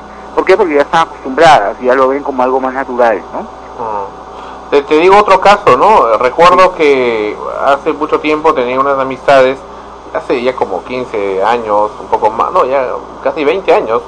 Y bueno, y estábamos en la universidad de unas chicas y este, fui a su casa y justo ese día llegué y no me abrían la puerta, de repente me abre una, estaba en toalla, me dice, uy, estamos, estoy bañándome con mis otras dos hermanas, estaban bañando las tres en la misma ducha, y era algo, una usanza natural, ¿no? Que tenía eh, como costumbre, ¿no? Entonces, pero en cambio otras personas, cuando tú le dices, oye, ¿por qué no se bañan juntas? No, no, no, qué, qué asco, qué horrible. Es un poco la costumbre, ¿no? Y la cultura. Sí, sí, es básicamente de creencias, ¿no? Este, No es que sea un degenerado o una para degenerada, nada, ¿no? Para nada, nada, no, no, no, este, eh, de- depende de, de- de la familia, depende de las eh, costumbres familiares ancestrales. Mira, eh, sucede más esto de, de- del temor a la desnudez con gente de, de las alturas de- del Perú, con la gente de la sierra. ¿Por qué? Porque ellas este, están constantemente tapados eh, por el frío que hace, ¿no? En cambio, si tú te vas a Río, por ejemplo, eh, o a Bahía, en Brasil, este, vas a ver a las chicas prácticamente desnudas y los chicos pasan como si nada, ¿no? O sea, yo estaría arrastrando la lengua por todo, por todo Ipanema, este, al mirar eh, semejantes cuerpos, pero los brasileros, los chicos que viven ahí, ven eso todos los días, no, ya no, ya no les pasa nada. A mí me pasó cuando viajé a la selva por trabajo. Este, las chicas andaban en minifaldas, en shorts, micro shorts, este, topless, eh, no, no son topless, sino con tops eh, muy pequeños y para mí, yo, yo nunca había visto tantas chicas en una sola ciudad, todas vestidas de la misma manera y era, te digo, alucinante, tenía que estarme metiendo duchazos de agua helada, no solamente por el calor, sino por otros motivos. Entonces, este, pero trabajé ahí tres semanas, a la segunda semana ya me había acostumbrado, ya no me llamaba tanto la atención, este, ya, ya era algo un poco más natural, me, me dejo entender. Entonces yo creo que este tema del nudismo es una cuestión que ahorita es una moda, pero pronto eh, espero, eh, como todo país ha desarrollado, llegaremos a tener playas en las cuales la gente vaya y por propia decisión se desnude y muestre su cuerpo tal cual es. Y habrá gente que decida no hacerlo y hay que respetarlo, ¿no? Bueno, se decía ya que, que habían playas acá mismo en Lima, ¿no? Eh, que en las que ya se comenzaba a ir y, y estar en toples, ¿no? Misma playa brasilera, también por una cuestión de moda, aunque no, no es muy difundido, pero sí se hablaba de eso. Sí, y, sí, y sí, bueno, ya se están viendo ciertos atisbos sobre, sobre- al respecto, ¿no? Claro, ahora también esto es una cuestión más social, ¿no? Porque, por ejemplo, cuando Sandro menciona lo del club, lo de los baños, efectivamente en los gimnasios, en los clubes, eh, los baños de hombres y de mujeres son diferentes. Los baños de hombres efectivamente no tienen puerta, los urinarios están libremente entre ellos, en cambio tú entras a un baño de mujer y cada ducha está eh, herméticamente cerrada y, los baños también con mayor razón, ¿no? Nunca son libres. Es correcto. Ajá. Es correcto. Y de por sí las chicas salen cultural. tapadas. Ajá. Así es, Ajá. Alguna, una que otra que, que sale caminando libremente, ¿no? Pero es raro. Pero ya de por sí la estructura misma del, del lugar está acondicionado para que se cubran. Mientras que la de los hombres no, la de los hombres está abierta para que salgan libremente, ¿no? Esmeralda, acá con una pregunta. Fonchi, ¿en qué afecta o beneficia por ejemplo, la siguiente situación? Eh, las personas que están acostumbradas a taparse el cuerpo llegan a acostumbrarse a las playas nudistas. Por ejemplo, una pareja. Y ya es normal ver a tu pareja desnuda, pero cuando eh, afecta un poco las, eh, las relaciones íntimas, si ya eh, están aparte, ya la ves, antes de repente te excitaba verla desnuda y ahora como ya te es natural no te excita, ¿afecta algo a esa relación? Eh, bueno, muy buena pregunta, Esmeralda. Eh, inicialmente en una relación de pareja, de matrimonio, de convivencia, la desnudez este, es un punto importante para la excitación y, y- y el inicio sexual. Pero pasados los años ya, como tú bien dices, es algo normal y algo este, más cotidiano. Es más, ya es, es como que eh, yo te sirviera un plato, un fondue eh, francés eh, de queso, por ejemplo, no muy especial. El primer día te va a fascinar, el segundo día igual, las dos primeras semanas vas a morirte por comértelo, pero ya va a llegar un momento en que vas a ver el mismo plato y vas a decir, oye, ¿sabes qué? Este, quiero probar algo más, ¿no? Es normal eso, suele suceder y simple y llanamente hay que, hay que este, aprender a, a valorar no solamente el aspecto sexual o físico de la pareja, sino también ya otros aspectos como por ejemplo una buena conversación, la amistad, eh, eh, el poder ver películas y discutirlas, el filosofar, el hablar de, de política, el hablar de la vida, el viajar, etcétera, ¿no? O ser lo suficientemente creativos para adornar el cuerpo. Así es, así es, agregar por ahí un piercing, por ejemplo, en el pezón sería algo algo interesante, ¿no? Este, o en el clítoris, no sé, ya, ya, ya, ya depende de la, de, de la disposición de la pareja. Pero el hombre también, ¿no? Tiene que adornarse porque bien frescos son.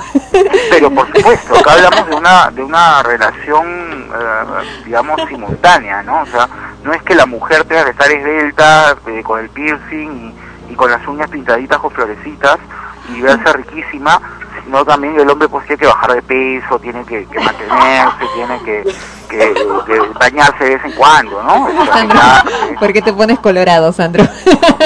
Dime, Fonchi, ¿los padres deben mostrarse desnudos ante los hijos? es sumamente sano, Sandro, que los padres se muestren desnudos frente a sus hijos. Es más, eh, yo eh, me baño con mis bebés, este, con la menor, que es mujercita, la cargo y, y la pego a mi pecho y, y yo la jabono este, bajo la ducha, ¿no? Y ella me ve y, y- y me pregunta a veces. Eh, me sucedió algo muy gracioso, no recuerdo si, si lo comenté alguna vez en el programa. No, no. Un día estaba orinando eh, en mi baño, ¿no? yo, este, y ella entró eh, y se paró a mi, a mi lado, ¿no? Y de repente me miraba, ¿no? Eh, eh, el pene y me dijo, este, eh, papá, ah, por- tú, tú tienes un pene mediano. ¿Ya? Mi- mira lo que me dijo, ¿ah? o sea, eh, yo en ese momento me quedé sorprendido porque primero, lo primero que se, se me salió de la boca fue, no hijita, el pene de tu papá es gigantesco, ¿qué te pasa? es una cosa monstruosa, tu papá tiene un pene grande. Y lo otro que, inmediatamente me pregunté es, ¿y ¿cómo, de dónde una niña de dos años viene a comparar, bueno, ya tenía, ya tiene tres años, ¿no? Viene a comparar penes, ¿no? A venirme a decir que yo soy, este, tengo un pene mediano. Pero mira lo gracioso, siendo psicólogo y sabiendo que el tamaño del pene no es importante ni nada de esto, socialmente la primera respuesta que vino a mi cabeza fue, no, no, no, yo la tengo grande, ¿no? Eh, después ya me maté de risa y se lo conté a mi esposa y, y ha quedado como una anécdota que algún día se lo contaré a mi hija, pero sí, contestando a la pregunta de Sandro, es positivo porque para empezar los niños empiezan a dilucidar, a descubrir cuál es eh, el sexo al que pertenecen. La niña ve a la mamá que no tiene un pene y ella tampoco lo tiene, entonces se da cuenta que ambas son del sexo femenino. El niño ve al hombre que tiene un pene al igual que él, este, y, y- y la diferenciación sexual ya se inicia ahí. Aparte de cierta intimidad que es beneficiosa para el tema temas de sexualidad. El niño no va a tener miedo de preguntarte sobre sobre sexualidad en el futuro. Ah, En cambio hay padres y hay psicólogos incluso medios retrógradas que dicen que no que no se debe mostrar eh, los padres no deben mostrar su desnudez a los hijos porque podrían adelantar ciertos instintos sexuales en ellos y eso es falso. O promover el incesto, ¿no? Bueno, bueno, de- definitivamente eso es un riesgo en casos de, de familias muy incultas, ¿no? Eh, pero eh, son los casos menores. eh, Pero ¿hasta qué edad hasta qué edad puede mostrarse o bañarse desnudo? Yo recomendaría seis años. Eh, eh, ¿Por qué? Porque a los seis años ya el niño puede bañarse solo y bañarse bien. Eh, antes de los seis años todavía no se sabe bañar bien, no se lava bien los pies. Este, en el caso de los hombrecitos hay que enseñarles, eh, en el caso de que no sean circuncidados, a, a- a retraer eh, eh, el, el, este, El prepucio. el, pre- el prepucio y saber lavar y saber enjuagar, ¿no? En el caso de las niñas, por ejemplo, hay que enseñarles que al momento de ellas, limpie- al momento de, ellas limpia- de, de- de limpiarse al, al ir al baño, tienen que hacerlo de adelante hacia atrás y jamás de, hacia- de atrás hacia adelante, ¿no? Por una cuestión de higiene, etcétera, etcétera. Entonces es importante hasta los seis años, creo yo, este, que los niños vean a sus padres desnudos, ¿no? ¿En qué pasa cuando un niño, una niña, eh, ya al margen de que se vean desnudos o no, este, suele tener la necesidad aún de ser llevado al, baño a, bañarse, ya no a los 6 años, ¿ah? sino a los 10, 11, 12 años? Bueno, una niña de 6, 7, 10 años que todavía necesita ser llevada al baño a bañarse está mostrando signos de, de eh, en psicología le llamamos eh, de retraso, cierto retraso. Eh, no, no es que sea, tenga algún problema de inteligencia, sino este, está mostrando regresión, ese era el término que buscaba. Eh, está buscando la llamar la atención de los padres. ¿Qué pasa? Cuando tú bañas a tu hijo, lo estás bañando y eso significa sin que tú quieras acariciarlo, a- a- masajearle la espalda, masajearle la barriguita, las piernas, y eso para ellos es amor. Entonces una niña que a los 12 años necesita, solicita a los padres ser bañada, está requiriendo el afecto y la cercanía de los padres. No, porque hay algunos padres que, incluso los mismos padres, continúan bañando a sus hijos varones, eh, estando ya grandes, llegando a la adolescencia, me parece que por una especie de sobreprotección, que precisamente se detiene cuando algún amiguito se da cuenta y, lo, y se burlan ¿no? del niño porque está muy grande y lo siguen bañando. Pero como que no lo sueltan, ¿no? Y lo siguen bañando a un grande.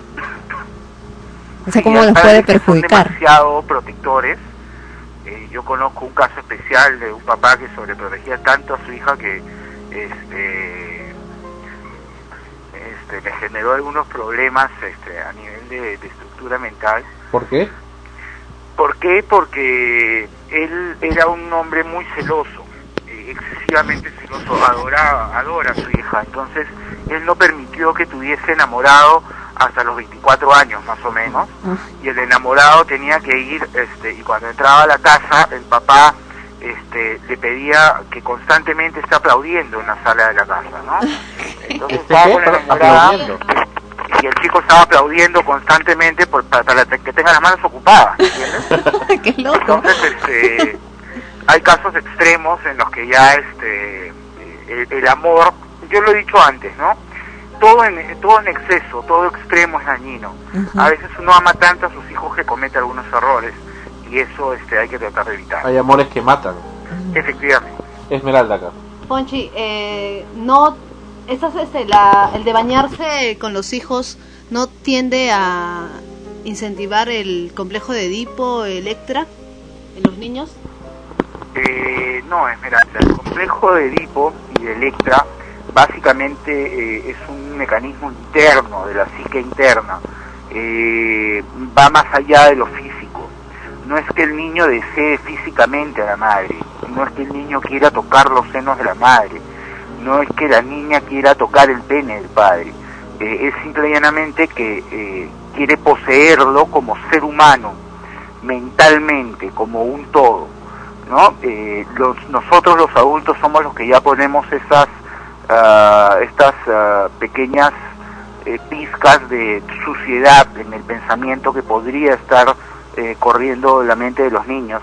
Este, por ejemplo, yo recuerdo que mi mamá, cuando yo era muy pequeño y jugaba con mis hermanos, por algo de motivos me tiraba en- encima de uno de ellos, este, ya sea que él estuviera de espaldas o- o de frente a mí, mi mamá inmediatamente nos separaba y a mí eso me llamaba la atención porque yo estaba jugando de la manera más natural, totalmente vestidos por supuesto, eh, a, las peleas o a las guerras, qué sé yo, pero en la cabeza de mi mamá po- eh, estaba el hecho de que yo podría eh, sentir algo, algo malo por mi hermano o algo sucio por él y eso más allá de ser positivo es negativo porque genera la, la curiosidad, ¿no? Oye, ¿por qué mi mamá, mi mamá reaccionó de esta manera?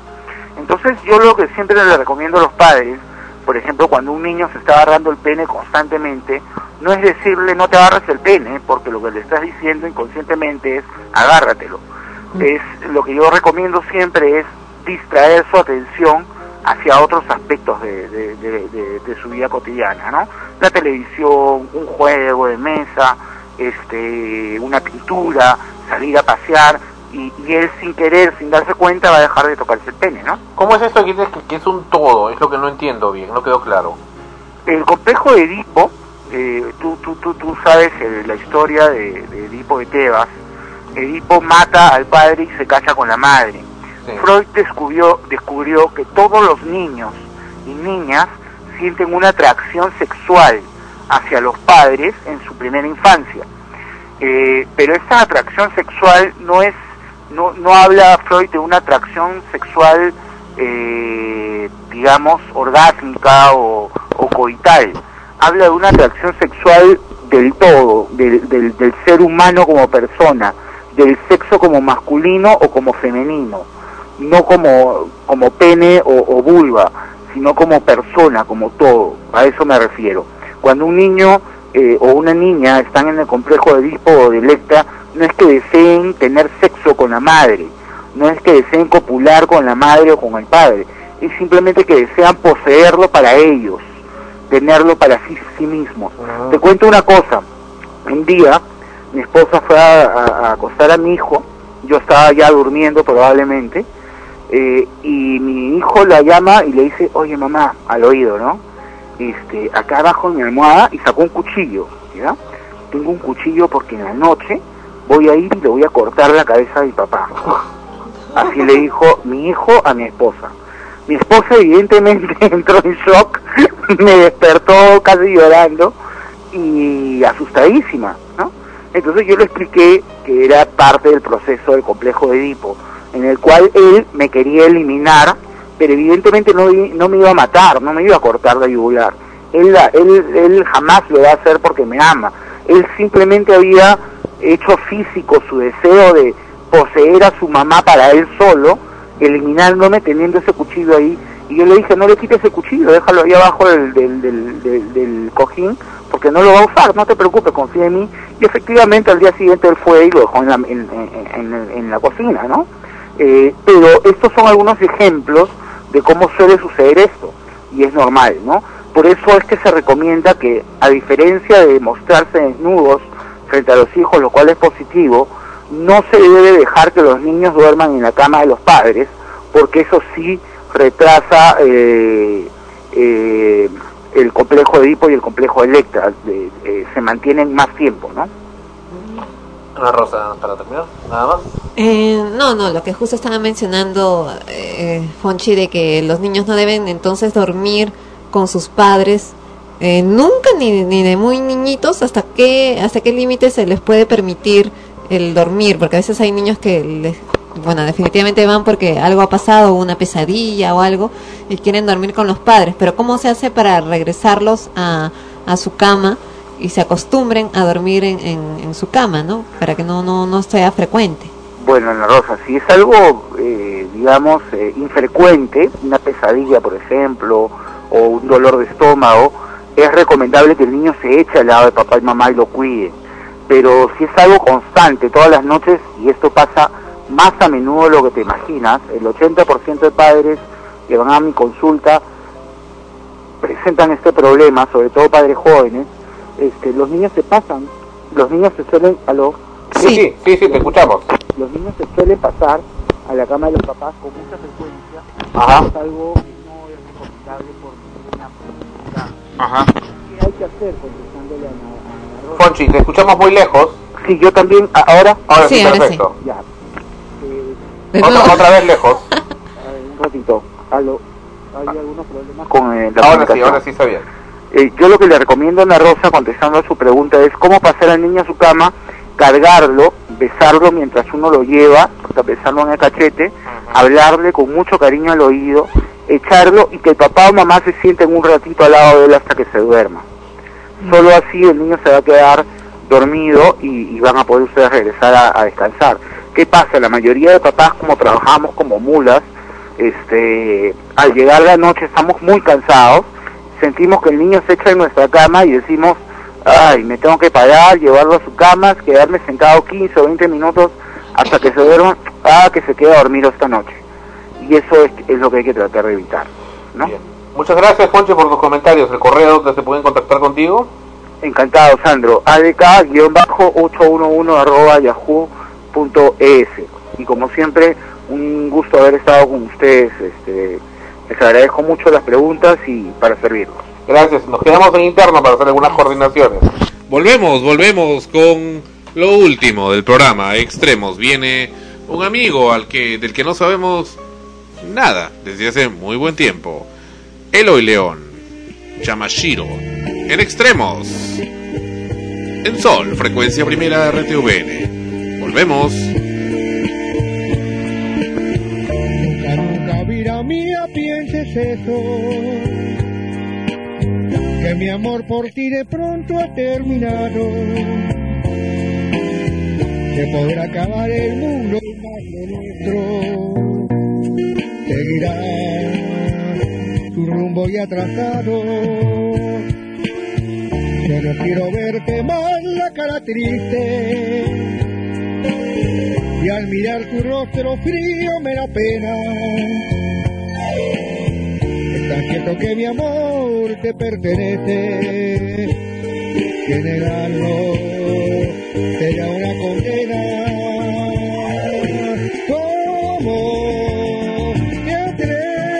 A decir que aquí en mi corazón existe un nuevo amor?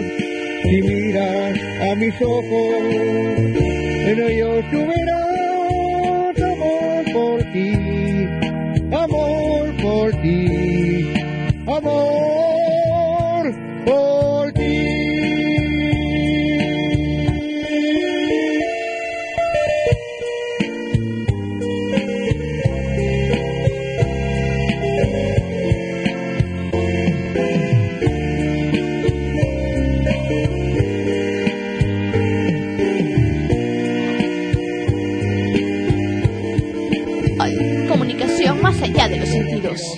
Frecuencia primera.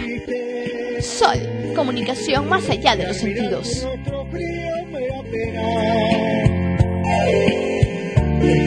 Que mi amor te pertenece, será una condena. ¿Cómo te atreves a decir que aquí en mi corazón existe un nuevo amor?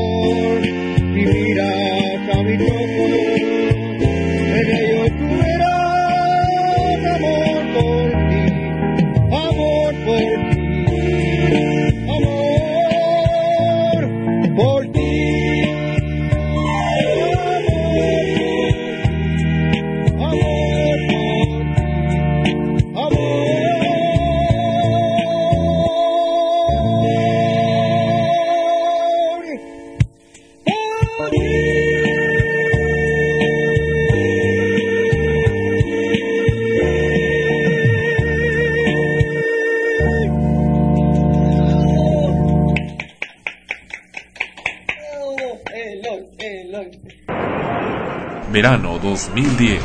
Brisa, calor y amistad. en el amanecer de un nuevo año. Sol, comunicación más allá de los sentidos. Frecuencia primera.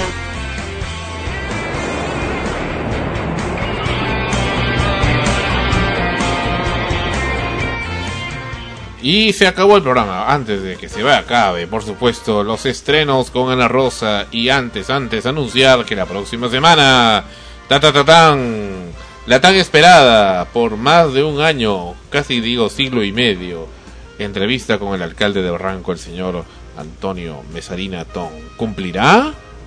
Ya lo veremos, ya lo veremos. Ana Rosa con sus estrenos. Los estrenos de esta semana. En fin, en teatro precisamente están terminando su temporada. Eh, la obra La Chunga en el Teatro Mario Vargas Llosa ya concluye el 28 de febrero a las 20 horas la temporada que ha realizado incluso desde el año anterior.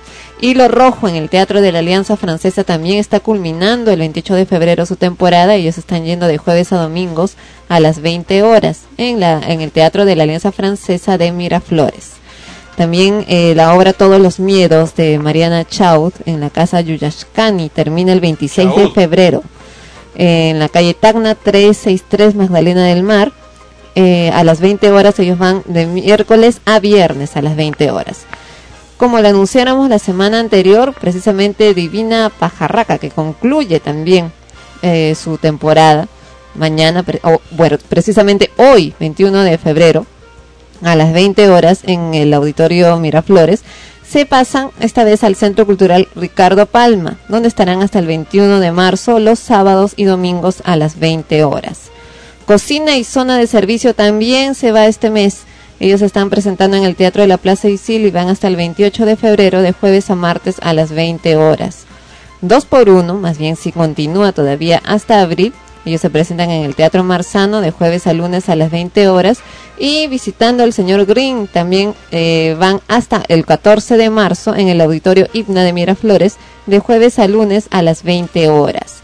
Se estrena, ya se viene, El Señor de las Moscas en el Teatro Mario Vargas Llosa desde el 13 de marzo hasta el 11 de abril. Y también tenemos que comienza el segundo encuentro internacional de Impro Sport Perú 2010, organizado por Keto. Keto precisamente presenta este segundo encuentro internacional de Impro Sport Perú 2010, que es, eh, eh, que es Impro Sport. Para los que no lo conocen, es un espectáculo de humor, de improvisación teatral bajo un formato de competencia deportiva donde el público participa en forma voluntaria, dando las situaciones, los personajes, los temas de las escenas que quieren ver, y serán seis equipos los que participan. Estos vienen desde Argentina, Colombia, México, Chile, y hay dos equipos de Perú. Los equipos peruanos son precisamente de la agrupación de Queto. El consumo mínimo eh, eh, va a ser de 10 soles. Las entradas están a la venta en, el tele- en Teleticket. Desde el 14 al 20 de marzo serán las presentaciones hay diferentes precios y modalidades para poder acceder a este espectáculo. También tenemos una nota de prensa que nos ha llegado de Winarray, Rumbos Paralelos, que presentan la obra Francisco. Hay personas que buscan una respuesta donde sea, es lo que nos dicen en la nota de prensa. Si pudiéramos culpar a alguien de todo lo malo que nos pueda pasar, si pudiéramos por una vez sentirnos bien sabiendo que quizá hemos hecho mal, si pudiéramos vivir tranquilos, limpiar nuestras conciencias enjuiciando a una persona que nos hizo pasar un mal momento, nos dejó en el instante menos esperado, si pudiéramos hacer eso, lo haríamos. Al menos nosotros sí, porque somos malos, dice, somos egoístas y miedosos, pero sobre todo somos humanos. Y si tuviéramos la oportunidad de entrar en un mundo surreal y desfogar, desahogarse, dar salida a un sentimiento, a un estado de ánimo, estamos seguros de que no quisiéramos regresar. Ese es parte del argumento de la obra Francisco, que se va a estar presentando los, el jueves 4, 11, 18 y los viernes 5, 12 y 19 de marzo en el auditorio del IGNA de Lima a las 20 horas. La entrada es, eh, está a 10 nuevos soles. Francisco es una de las nueve obras preseleccionadas de las 91 obras que se presentaron en el primer concurso de dramaturgia organizada por el Instituto Cultural Peruano Británico. También tenemos la obra para niños, en este caso títeres, revoltosas manobritas, tenemos la oportunidad de apreciar en este mes de febrero en la ciudad de Lima un nuevo espectáculo de teatro de figuras y títeres corporales. Que bueno, por el argumento me parece que no es específicamente solo para niños. Se trata de Revoltosa Manobritas, creación de Ana Santa Cruz, actriz y titiretera, egresada de la Escuela de Teatro de la Universidad Católica. Los títeres corporales, personajes que la titiritera arma con parte de su propio cuerpo, constituyen un género escénico de estupendo desarrollo dentro del Perú y de presencia internacional. Ana Santa Cruz, discípula del reconocido Hugo Suárez, Teatro Hugo e Inés, nos presenta su creación unipersonal, unipersonal revoltosas manobritas. Ella se va a estar presentando con este espectáculo, solo cuatro funciones, de las cuales ya pasaron dos, el viernes 19 y sábado 20, pero tenemos ahora el viernes 26 y sábado 27 de febrero del 2010 a las 20 horas en el Galpón Espacio, en la avenida La Mar, 949 Pueblo Libre. La entrada general es de 10 soles. Cine. Esta semana se ha estrenado número 9. Aventura post-apocalíptica protagon- protagonizada por nueve muñecos de trapo que deberán enfrentarse a unas máquinas gigantes si quieren preservar el futuro de la civilización. La historia transcurre en un futuro muy próximo. El invento conocido como la Gran Máquina activa y da energía a las máquinas que se han alzado contra la raza humana, diezmando a la población antes de empezar a apagarse. También se ha estrenado Toy Story. Los juguetes de Andy, un niño de 6 años, temen que haya llegado su hora y que un nuevo regalo de cumpleaños les sustituya en el corazón de su dueño. Woody, un vaquero que ha sido hasta ahora el juguete favorito de Andy, trata de tranquilizarlos hasta que aparece Buzz Lightyear. Lightyear, un héroe espacial dotado de todo tipo de avances tecnológicos. También tenemos la película Enseñanza de Vida. Eh, la historia sigue a una atractiva y brillante joven de 16 años que vive en los tranquilos suburbios londinenses, en plena efervescencia de la cultura de los 60. Su mundo se tambalea cuando conoce a Brit, un conductor de 35 años. Juego Macabro 6, esa película que le encanta a Sandro. El agente especial Stram está muerto y el detective Hoffman es el sucesor de Jigsaw y su juego macabro. Sin embargo, cuando la Brigada de Investigación Criminal con- comienza a estrechar el cerco a Hoffman, lo forzarán a poner en marcha el juego completo y por fin a extenderlo por completo. Sexta entrega de la sangrienta saga. Zona de Miedo, de Hard Locker, narra el intenso día, día a día de un comando especializado en desactivación de explosivos durante un combate liderado por el sargento Thompson cuando éste fallece en el transcurso de una misión. La unidad queda al mando entonces del impredecible y temerario sargento James. Y finalmente una película que recomendamos, pues ya la hemos visto, se titula Desde mi cielo. Basada en la novela Desde mi cielo de Alice Sebold, trata sobre una niña de 14 años llamada Susie Salmón, eh, que es violada y asesinada, y que ve de- desde el cielo cómo la vida de su familia y amigos cambia tras el terrible suceso. Un detective intentará resolver el caso mientras el asesino borra todas las pistas y se prepara para volver a matar. Y esos han sido los estrenos en cine, las obras que se van y las obras que llegan a Lima, Perú. Bueno, tenemos un aviso urgente. Cinco asaltantes intentaron mega asalto en el Jockey Plaza. Iban a dar un gran golpe. Cinco delincuentes tenían todo listo para asaltar la zona financiera del centro comercial Jockey Plaza, ubicado en Surco. Pero gracias a un paciente trabajo de inteligencia fueron reducidos Esto ocurrió a las 11 de la mañana. Integrantes de una banda criminal, aún por identificar, merodeaban por la zona como clientes y estaban dispuestos a hacer un uso, hacer uso de sus pasamontañas, granadas, soguillas, municiones que tenían en su poder, pero los malhechores no contaron que la policía los estaba espiando, división de robos de la policía y esperando para detenerlos en un espectacular operativo esta mañana en Jockey Plaza en Lima. Así el grupo policial redujo eh, y luego los capturó a los asaltantes en medio de la conmoción de la clientela que estaba presente a esas horas de la mañana. Cuando repararon que se había evitado un robo, el local estalló en aplausos. Los detenidos han sido llevados a la sede de la Dinincri en la Avenida de España y la banda sería presentada en cualquier momento. Eso, entre otras noticias, Aerolíneas Argentinas iniciará vuelos entre Buenos Aires y Cusco. Es decir, que mucha gente que no, no va a llegar a Lima, sino que directamente se va a ir desde Buenos Aires al Cusco. Muchas, hay Buenos Aires, Argentina, el aeropuerto eh, de Buenos Aires eh, reúne a muchas rutas de diferentes partes del planeta, especialmente de Europa, rutas que no llegan al Perú, del África, de Australia, de los Estados Unidos, en fin, y que ahora pues no van a tener la necesidad de llegar directamente al Perú, eh, a Lima, sino que van a ir directamente desde Buenos Aires hacia el Cusco, además que el, la, distancia es mucho menor y seguramente va a salir el precio mucho más económico. Eso es lo que podemos informar por ese lado y lo esperado.